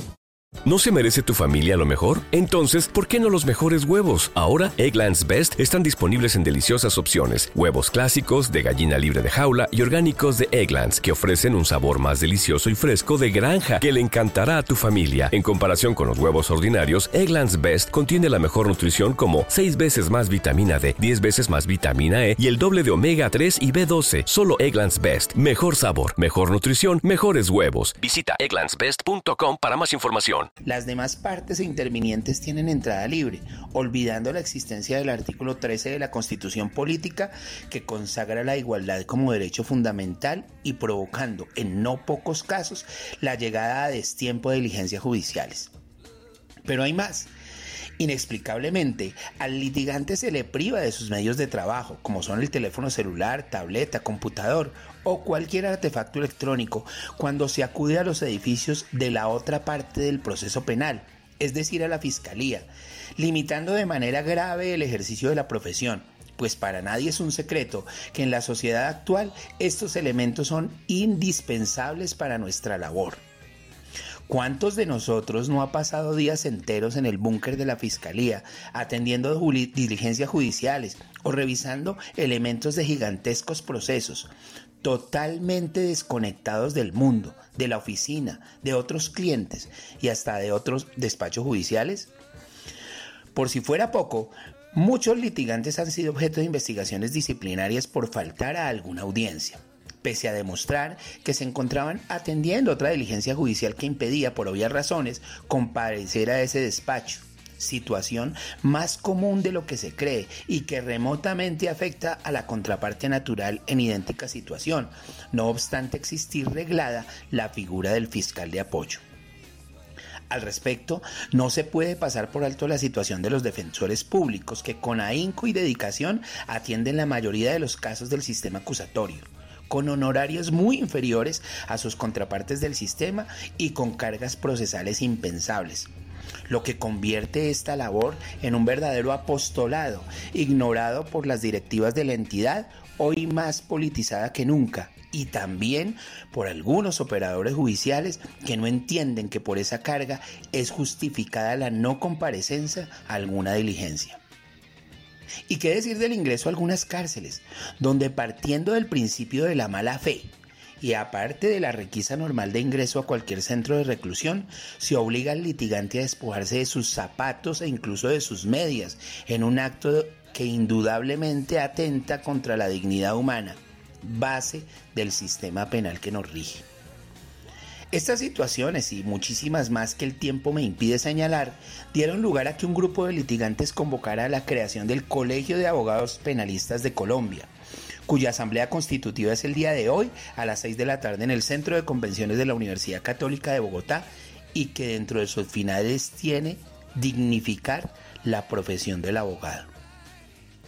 De esta iniciativa también forma parte Hora Judicial, pues junto a Iván Alfonso Cancino y Francisco Bernate formamos parte del equipo que lidera la propuesta, junto a importantes juristas fieles seguidores de este espacio, como son entre otros los, dos, los doctores Oscar Sierra, Rubén Darío Acosta, Olvar Andrade, Liliana Gutiérrez, Ricardo Calvete Merchán, Germán Perea Posada y por supuesto Marlon Díaz. Todos nosotros extendemos la invitación para que nos acompañen en este día histórico para nuestra profesión, porque estamos seguros que unidos somos más. Para Hora Judicial les habló su audiocolumnista Julio Enrique Acosta Durán. Muchas gracias, doctor Bernate, y un fin de semana para todos.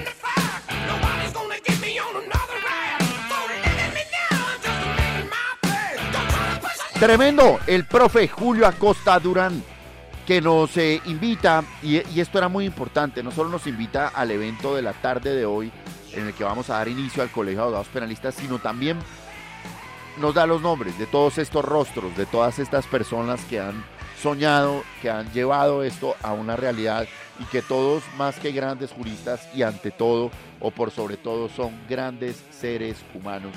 Y nos van a dar toda la fuerza y todo el apoyo para que estas situaciones que denunciaba el doctor Julio Enrique Acosta Durán se hagan una realidad.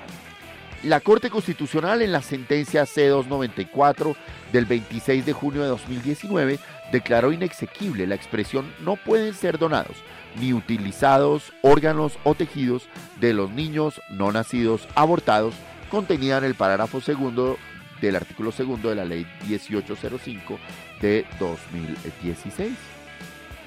La Corte eh, declaró la inconstitucionalidad de esta norma, señalando que comporta una restricción al derecho a la salud carente de cualquier justificación, pues limita que órganos o tejidos embrionarios o fetales sean trasplantados a personas que los necesiten como procedimiento terapéutico que se ha extendido en forma constante y ha mejorado las expectativas de vida o de salud de sus beneficiarios.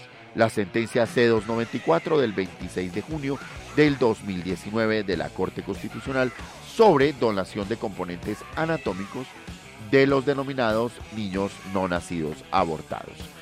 Seguimos recibiendo sus saludos, su cariño. Gracias por acompañarnos eh, nuevamente aquí en Hora Judicial. Recuerden ustedes que nos oyen todos los viernes eh, de 9 a 11 de la mañana, pero también mañana sábado pueden oírnos al mismo horario. Simplemente es cuestión de conectarse en unrosarioradio.co. Todos nuestros programas desde el episodio cero que celebraba ayer tres años, donde el doctor Jaime Lomana Villalba nos acompañó aquí en la cabina de hora judicial para darle inicio a este que era un sueño hace tres años. Y ya hoy tenemos nuestra hora judicial todos los viernes de 7 a 9. Todos los episodios se los pueden llevar allá. Un abrazo grande arroba don. Juan, gracias por acompañarnos. Abogado antioqueño, especialista en derecho de familia, don Verosímil, que está conectado con nosotros. Y ahora que hablamos de estos temas como los la donación de órganos y demás, pues ¿por qué no ir a la principal autoridad que tiene Colombia en derecho médico sanitario, la doctora Karen Laverde?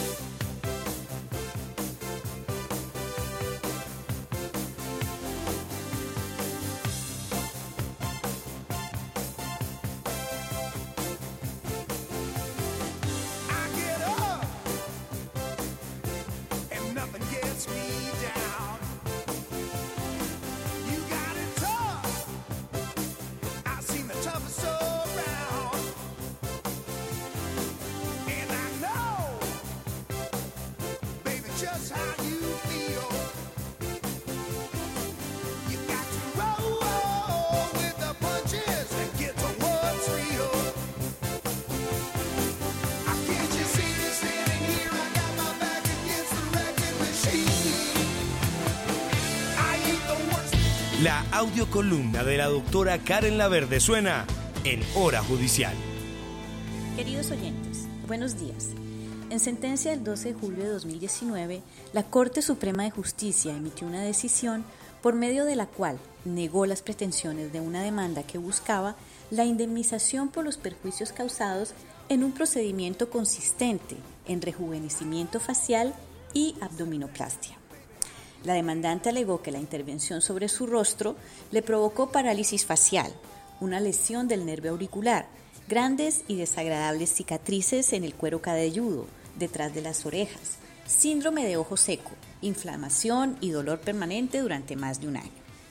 La Corte, por su parte, concluyó que no siempre las obligaciones del médico dentro de la cirugía estética son de resultado, toda vez que aún actuando dentro de los límites de la lex artes y con toda la diligencia y cuidado, se pueden presentar complicaciones debido a factores externos o personales del paciente que pueden modificar los fines esperados. Sin embargo, debo manifestar mi total desacuerdo con la mencionada conclusión, toda vez que la obligación de medios en las actividades médicas se justifica por cuanto quien acude al personal o al profesional es porque está enfermo, es porque tiene una patología, por lo cual la obligación consiste en hacer todo lo posible por curar al paciente o atenuarle los síntomas o el dolor, mientras que en las intervenciones meramente estéticas la persona está sana y solamente busca mejorar su apariencia física, por lo cual hay una mayor exigencia de resultados.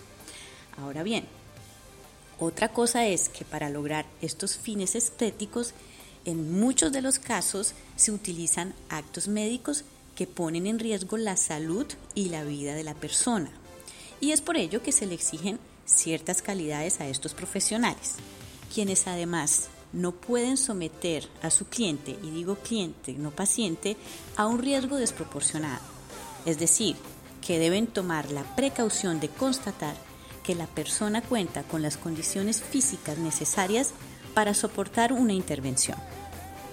Por el contrario, sí estoy de acuerdo con la posición del salvamento de voto del magistrado Ariel Salazar, quien manifestó que en el contrato de prestación de servicios médicos, para obtener un resultado estético específico, la naturaleza de la obligación determina que se trata de una obligación de resultado, aunque el médico imponga lo contrario en alguna cláusula.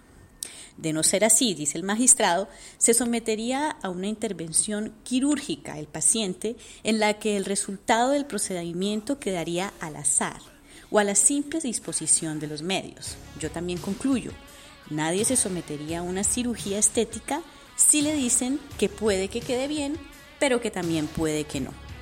Con relación a la prueba de la culpa, la Corte olvidó que la impericia es una forma de ellas y que el cirujano, que lejos de obtener el resultado promocionado, deja a su paciente peor de lo que estaba, da muestras evidentes de su falta de pericia en el ejercicio de su profesión. Desde luego, y eso está bien, el demandado siempre podrá demostrar que las lesiones no se debieron a su falta de habilidad con el bisturí o que se debieron a una causa extraña o a una culpa exclusiva de la víctima, pero esas causales eximentes no se probaron en este proceso. Feliz día.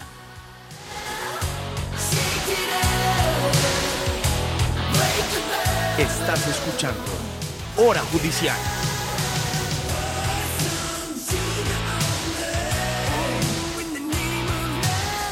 Tremenda Karen La Verde, nuestra presidenta de la Junta Directiva 1046 de la mañana.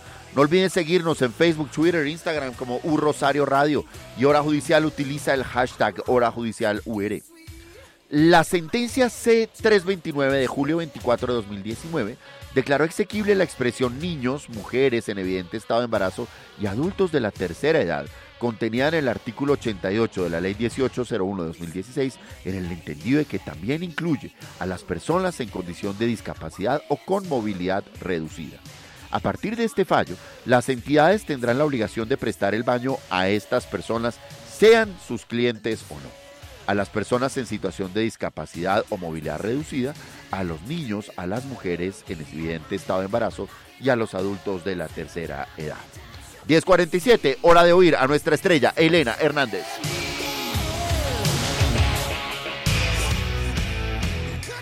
La opinión de la doctora Elena Hernández nos acompaña en Hora Judicial. Cordial saludo, queridos oyentes de Hora Judicial, doctor Francisco Bernate y compañeros audiocolumnistas.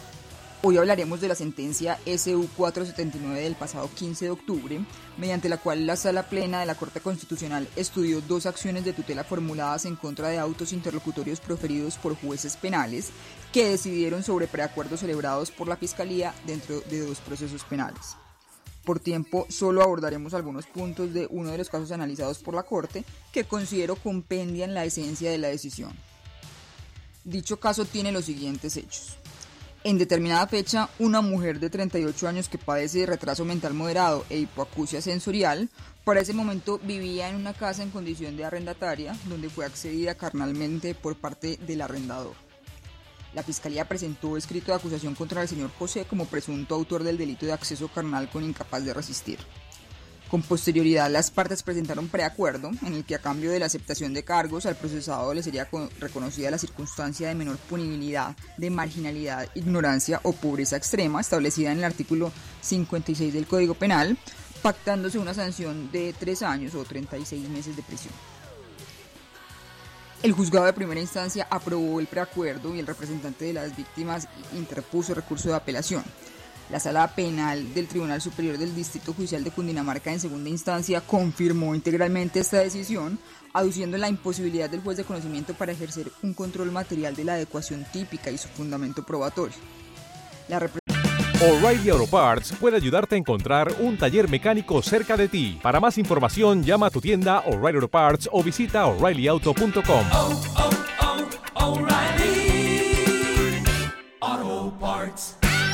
representante de la Procuraduría interpuso acción de tutela con el fin de que se garantizaran los derechos al debido proceso y al acceso efectivo a la Administración de Justicia a la víctima. La Sala de Casación Penal de la Corte Suprema de Justicia negó por improcedente el amparo solicitado, fallo que fue impugnado. La Sala de Casación Civil de la Corte Suprema de Justicia confirmó la decisión de primera instancia por considerar que el amparo carecía de subsidiariedad. Finalmente, la Corte Constitucional concedió el amparo invocado, dejando sin efectos jurídicos el preacuerdo celebrado. Pues bien, de entrada, esta alta corporación insiste en la naturaleza del sistema procesal penal que se adoptó mediante el Acto Legislativo 03 de 2002, que incorporó un modelo de- de tendencia acusatoria propio, singular y específico. Su principal característica es la delimitación del proceso en fases de investigación y juzgamiento conferidas a órganos diferentes. Es decir, la diferenciación de funciones es un rasgo esencial desde el cual se deben interpretar las adecuaciones al sistema. Asimismo, prima el principio de legalidad, aunque pueda atenuarse, por lo que la Fiscalía cuenta con discrecionalidad reglada para negociar, diferente a la arbitrariedad que se encuentra prohibida. Comprender esto implica que no se puede considerar la justicia premial como un cabo suelto o una especie de finalidad suprema que equipare el principio dispositivo al de legalidad cuando nuestro sistema no se ha cimentado sobre el primero y sí sobre el segundo, pese a que puede modularse. Bajo esta lógica conceptual y epistémica de nuestro sistema, la Corte Constitucional lo que hace es reiterar su precedente judicial respecto de la intervención judicial en materia de preacuerdos y límites de negociación de la Fiscalía. El primer antecedente vinculante corresponde a la sentencia C-1260 de 2005, la cual señaló la prohibición de la Fiscalía para preacordar una tipificación que carezca de lógica frente a los hechos imputados, razón por la cual los jueces de conocimiento sí deben realizar un control material de los preacuerdos que celebra la Fiscalía General de la Nación. Por el contrario, la Sala Penal de la Corte Suprema de Justicia no cuenta con línea jurisprudencial pacífica sobre la intervención judicial en materia de preacuerdos y de las tres tendencias vislumbradas, la Corte Constitucional acoge la que permite un control material en temas propios de legalidad y debido proceso conforme sus decisiones previas en esa materia. Así pues, el alto tribunal constitucional reitera que la calificación jurídica resultante de un preacuerdo debe atender de forma estricta a los hechos jurídicamente relevantes expuestos en la imputación, por lo que la exigencia de un mínimo probatorio sobre lo alegado atiende a esa correspondencia con los hechos, que en todo caso no se equipara con un estándar probatorio como el que se exige en el juzgamiento. Es, en palabras simples, un tema de razonabilidad. Sin esta lógica, un erudito y adinerado procesado podría ser beneficiado con la circunstancia atenuante de marginalidad. Se insiste, la justicia premial es una herramienta que no puede contraponerse o prevalecer sobre criterios constitucionales y fundamentos de nuestro sistema penal con tendencia acusatoria. Frente al caso expuesto, la Corte señala que las autoridades judiciales demandadas vulneraron los derechos al debido proceso y de acceso a la administración de justicia de la víctima, principalmente porque aprobaron un preacuerdo sin un mínimo probatorio de la marginalidad a reconocer, interpretando la normativa de los preacuerdos de forma contraria a los postulados constitucionales y a las finalidades del artículo 348 del Código de Procedimiento Penal, así como ignoraron la aplicación de un enfoque diferencial por las particularidades de la víctima. Considero que esta decisión comprende un análisis coherente y consistente de nuestro sistema penal al interior de un Estado constitucional y democrático de derecho que entiende la función de juzgar en esencia sustancial. Iura novit curia, el juez conoce el derecho y por ello es propio de su función definirlo, definirlo, no de la fiscalía. El ente acusador tiene un amplio margen para configurar y ejercer la acción penal sin que ello implique la usurpación del juzgamiento. Desacertado resulta pensar que la imparcialidad de juzgadores es sinónimo de inacción, cuando precisamente el equilibrio de una balanza en ocasiones requiere que el juez deje su lugar estático para otorgar garantías a partes e intervinientes sin que ello implique el detrimento de derechos para alguno.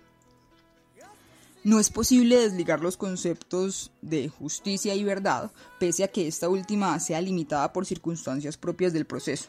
Por ello, lo que no atienda a los hechos probados tampoco satisface el umbral mínimo de justicia material conforme postulados constitucionales ni finalidades básicas de un sistema penal como la resolución de conflictos.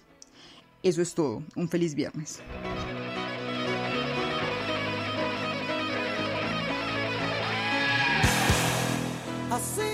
Bueno, muy bien. No olviden, hoy es 15 de noviembre. Tremenda la columna de Elena Hernández, 10.54 de la mañana. Llega a hora judicial a invitarnos al Colegio de Abogados Penalistas. El jefe, el decano, Iván Cancino.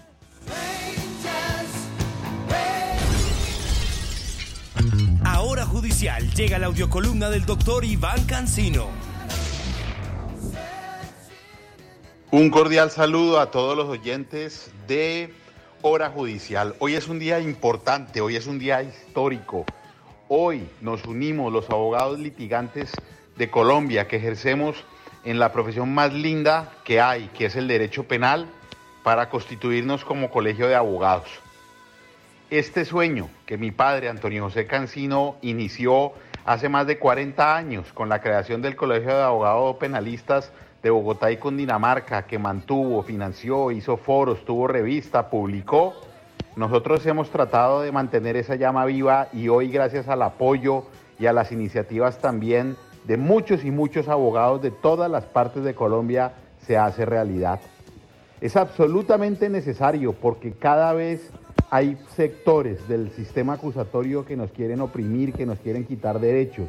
Desde lo más simple, entrar un teléfono celular o siquiera el control electrónico de la llave de un vehículo a un centro judicial, hasta todos los improperios que hemos sufrido todos nosotros por parte de fiscales y la presión constante del sistema acusatorio y de los miembros del ente acusador con compulsa de copias, amenazas, coerciones a muchas personas, todavía con unas vejaciones del sistema inquisitivo que tienen que ser eliminadas y que cada uno de nosotros ha tratado de pelear y de luchar de manera individual, pero que no hemos sido escuchados de la manera correcta y que estoy seguro que ahora abrazados, cogidos de la mano, como una fuerza, como una tromba, nos van a tener que escuchar y vamos a cambiar la historia del derecho penal en Colombia.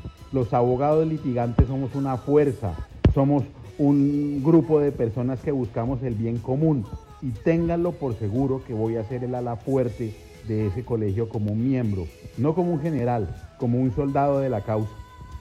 Y ese soldado de la causa va a pelear por los derechos de ustedes sin importar quién sea su cliente. A mí no me importa si usted defiende gente de izquierda, de derecha, narcotraficantes, terroristas, inocentes, culpables, no me importa. Me importa lo que usted haga como abogado y va a tener en mí, y estoy absolutamente seguro que todos nos vamos a apoyar, como decían los mosqueteros, uno para todos y todos para uno. O nos unimos o nos jodemos. Hoy nace una fuerza viva que va a ser escuchada dentro del sistema acusatorio y vamos a lograr cambios importantes para las garantías nuestras, para las garantías de los ciudadanos y que se van a ver reflejadas en todos nuestros clientes. Un abrazo y los esperamos hoy 15 de noviembre, 6 de la tarde, Universidad Católica de Colombia, Centro de Convenciones, segundo piso. Un abrazo y cordial saludo. Bueno, muy bien. Ya lo saben, la cita es hoy a las 5 de la tarde, hacemos el registro, a las 6 entramos a la Asamblea Constitutiva del Colegio de Abogados Penalistas. Vamos a cambiar la historia y desde ya, anoten, viernes 22 de noviembre, 7 de la mañana, auditorio 2 de la Casa Pedro Fermín, aquí en el Rosario, en el centro. Vamos a hablar de compliance con el doctor Cintura y los profesores Andrés Barreto, superintendente de Industria y Comercio, Mercedes Ceballos, con el gran profe Julio Ballesteros y el doctor Ricardo Posada. Esto fue todo por hora judicial hoy viernes 15 de noviembre. La cita es el, es el próximo viernes 22 aquí y mañana a las 9 de la mañana pueden oír nuevamente nuestro programa. Estuvimos con Juan Sebastián Ríos en la dirección, Nelson Duarte en la consola y Francisco Bernate en la conducción. Como siempre, cierra nuestro programa el doctor Álvaro Rolando Pérez Castro y sus matices y derecho. Feliz fin de semana. En hora judicial, matices y derecho, la audiocolumna de Álvaro Rolando Pérez Castro. Francisco Bernate, buen día. Usted desde la cuna de la República y nosotros orbitando a su alrededor desde un Rosario Radio y en especial este programa de Hora Judicial. Después de las recientes elecciones de candidatos a cargos de elección pública, escuché con mucha atención los análisis que hicieron de los resultados varios de mis colegas abogados dedicados al ejercicio del derecho penal. Entiendo que gracias a las herramientas que nos da nuestra profesión y al análisis de contexto, los resultados fueron menos interesantes que los análisis. Obviamente hice mi análisis y encontré que la mayoría de los candidatos que tuvieron como bandera la defensa de los animales fueron elegidos para los cargos a los que aspiraban. Aplauso. Esto no es un dato menor, todo lo contrario, es una clara expresión de los aires que se respiran en nuestra sociedad, que tarde, pero al fin y al cabo liberales, dan espacio a ideas nuevas que llevan años de años reprimidas. Estos resultados coinciden con la creación de un nuevo grupo de investigación, trabajo y ejecución de defensa de los animales en la Fiscalía General de la Nación. Otro aplauso. Los derechos de los animales es el objetivo de movimientos como el de liberación animal, más extendido en Estados Unidos que en Europa, muy, muy incipientes, desafortunadamente, en nuestros países. Hasta donde puede llegar la capacidad memorística del hombre, siempre han existido episodios que han marcado tanto el pasado como el futuro. Personajes como Pablo de Lora Toro, Fernando Sabater o Francis Wolff se han ocupado de este tema. El especicismo es el concepto que se refiere a la discriminación de aquellos seres vivos que no pertenecen a una especie y esto hace que discriminen a todo aquel que no pertenece a su misma especie.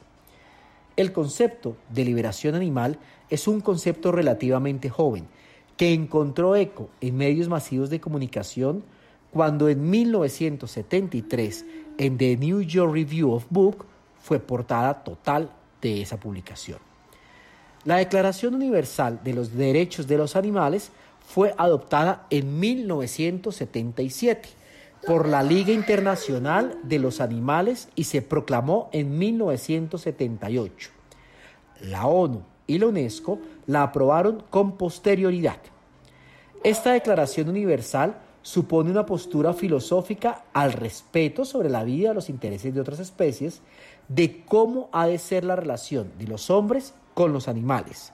En la medida en que el hombre logró crear un consenso de derechos humanos para los miembros de su misma especie, lo que busca con esta declaración es que los animales de la misma especie logren un consenso con los otros animales de otras especies y logren vivir bajo el respeto.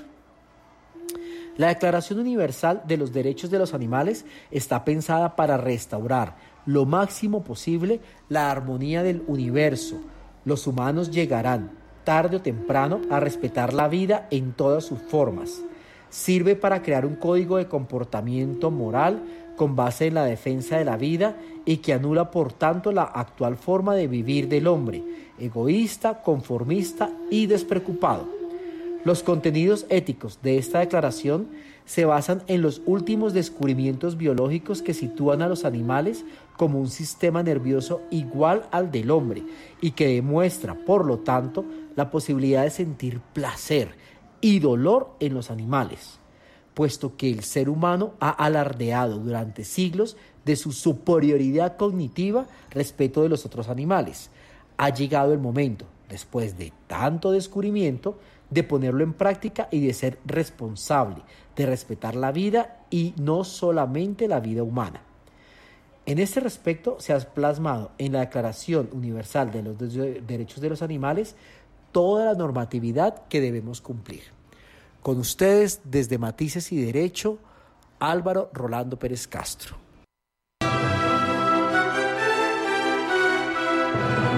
Escuche las novedades legislativas, las más recientes decisiones judiciales que nos afectan a todos, siempre acompañadas por el análisis de destacados abogados nacionales e internacionales.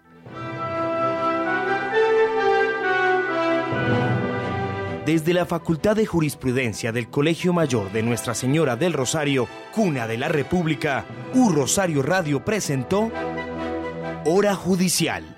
Siempre al día en el mundo jurídico.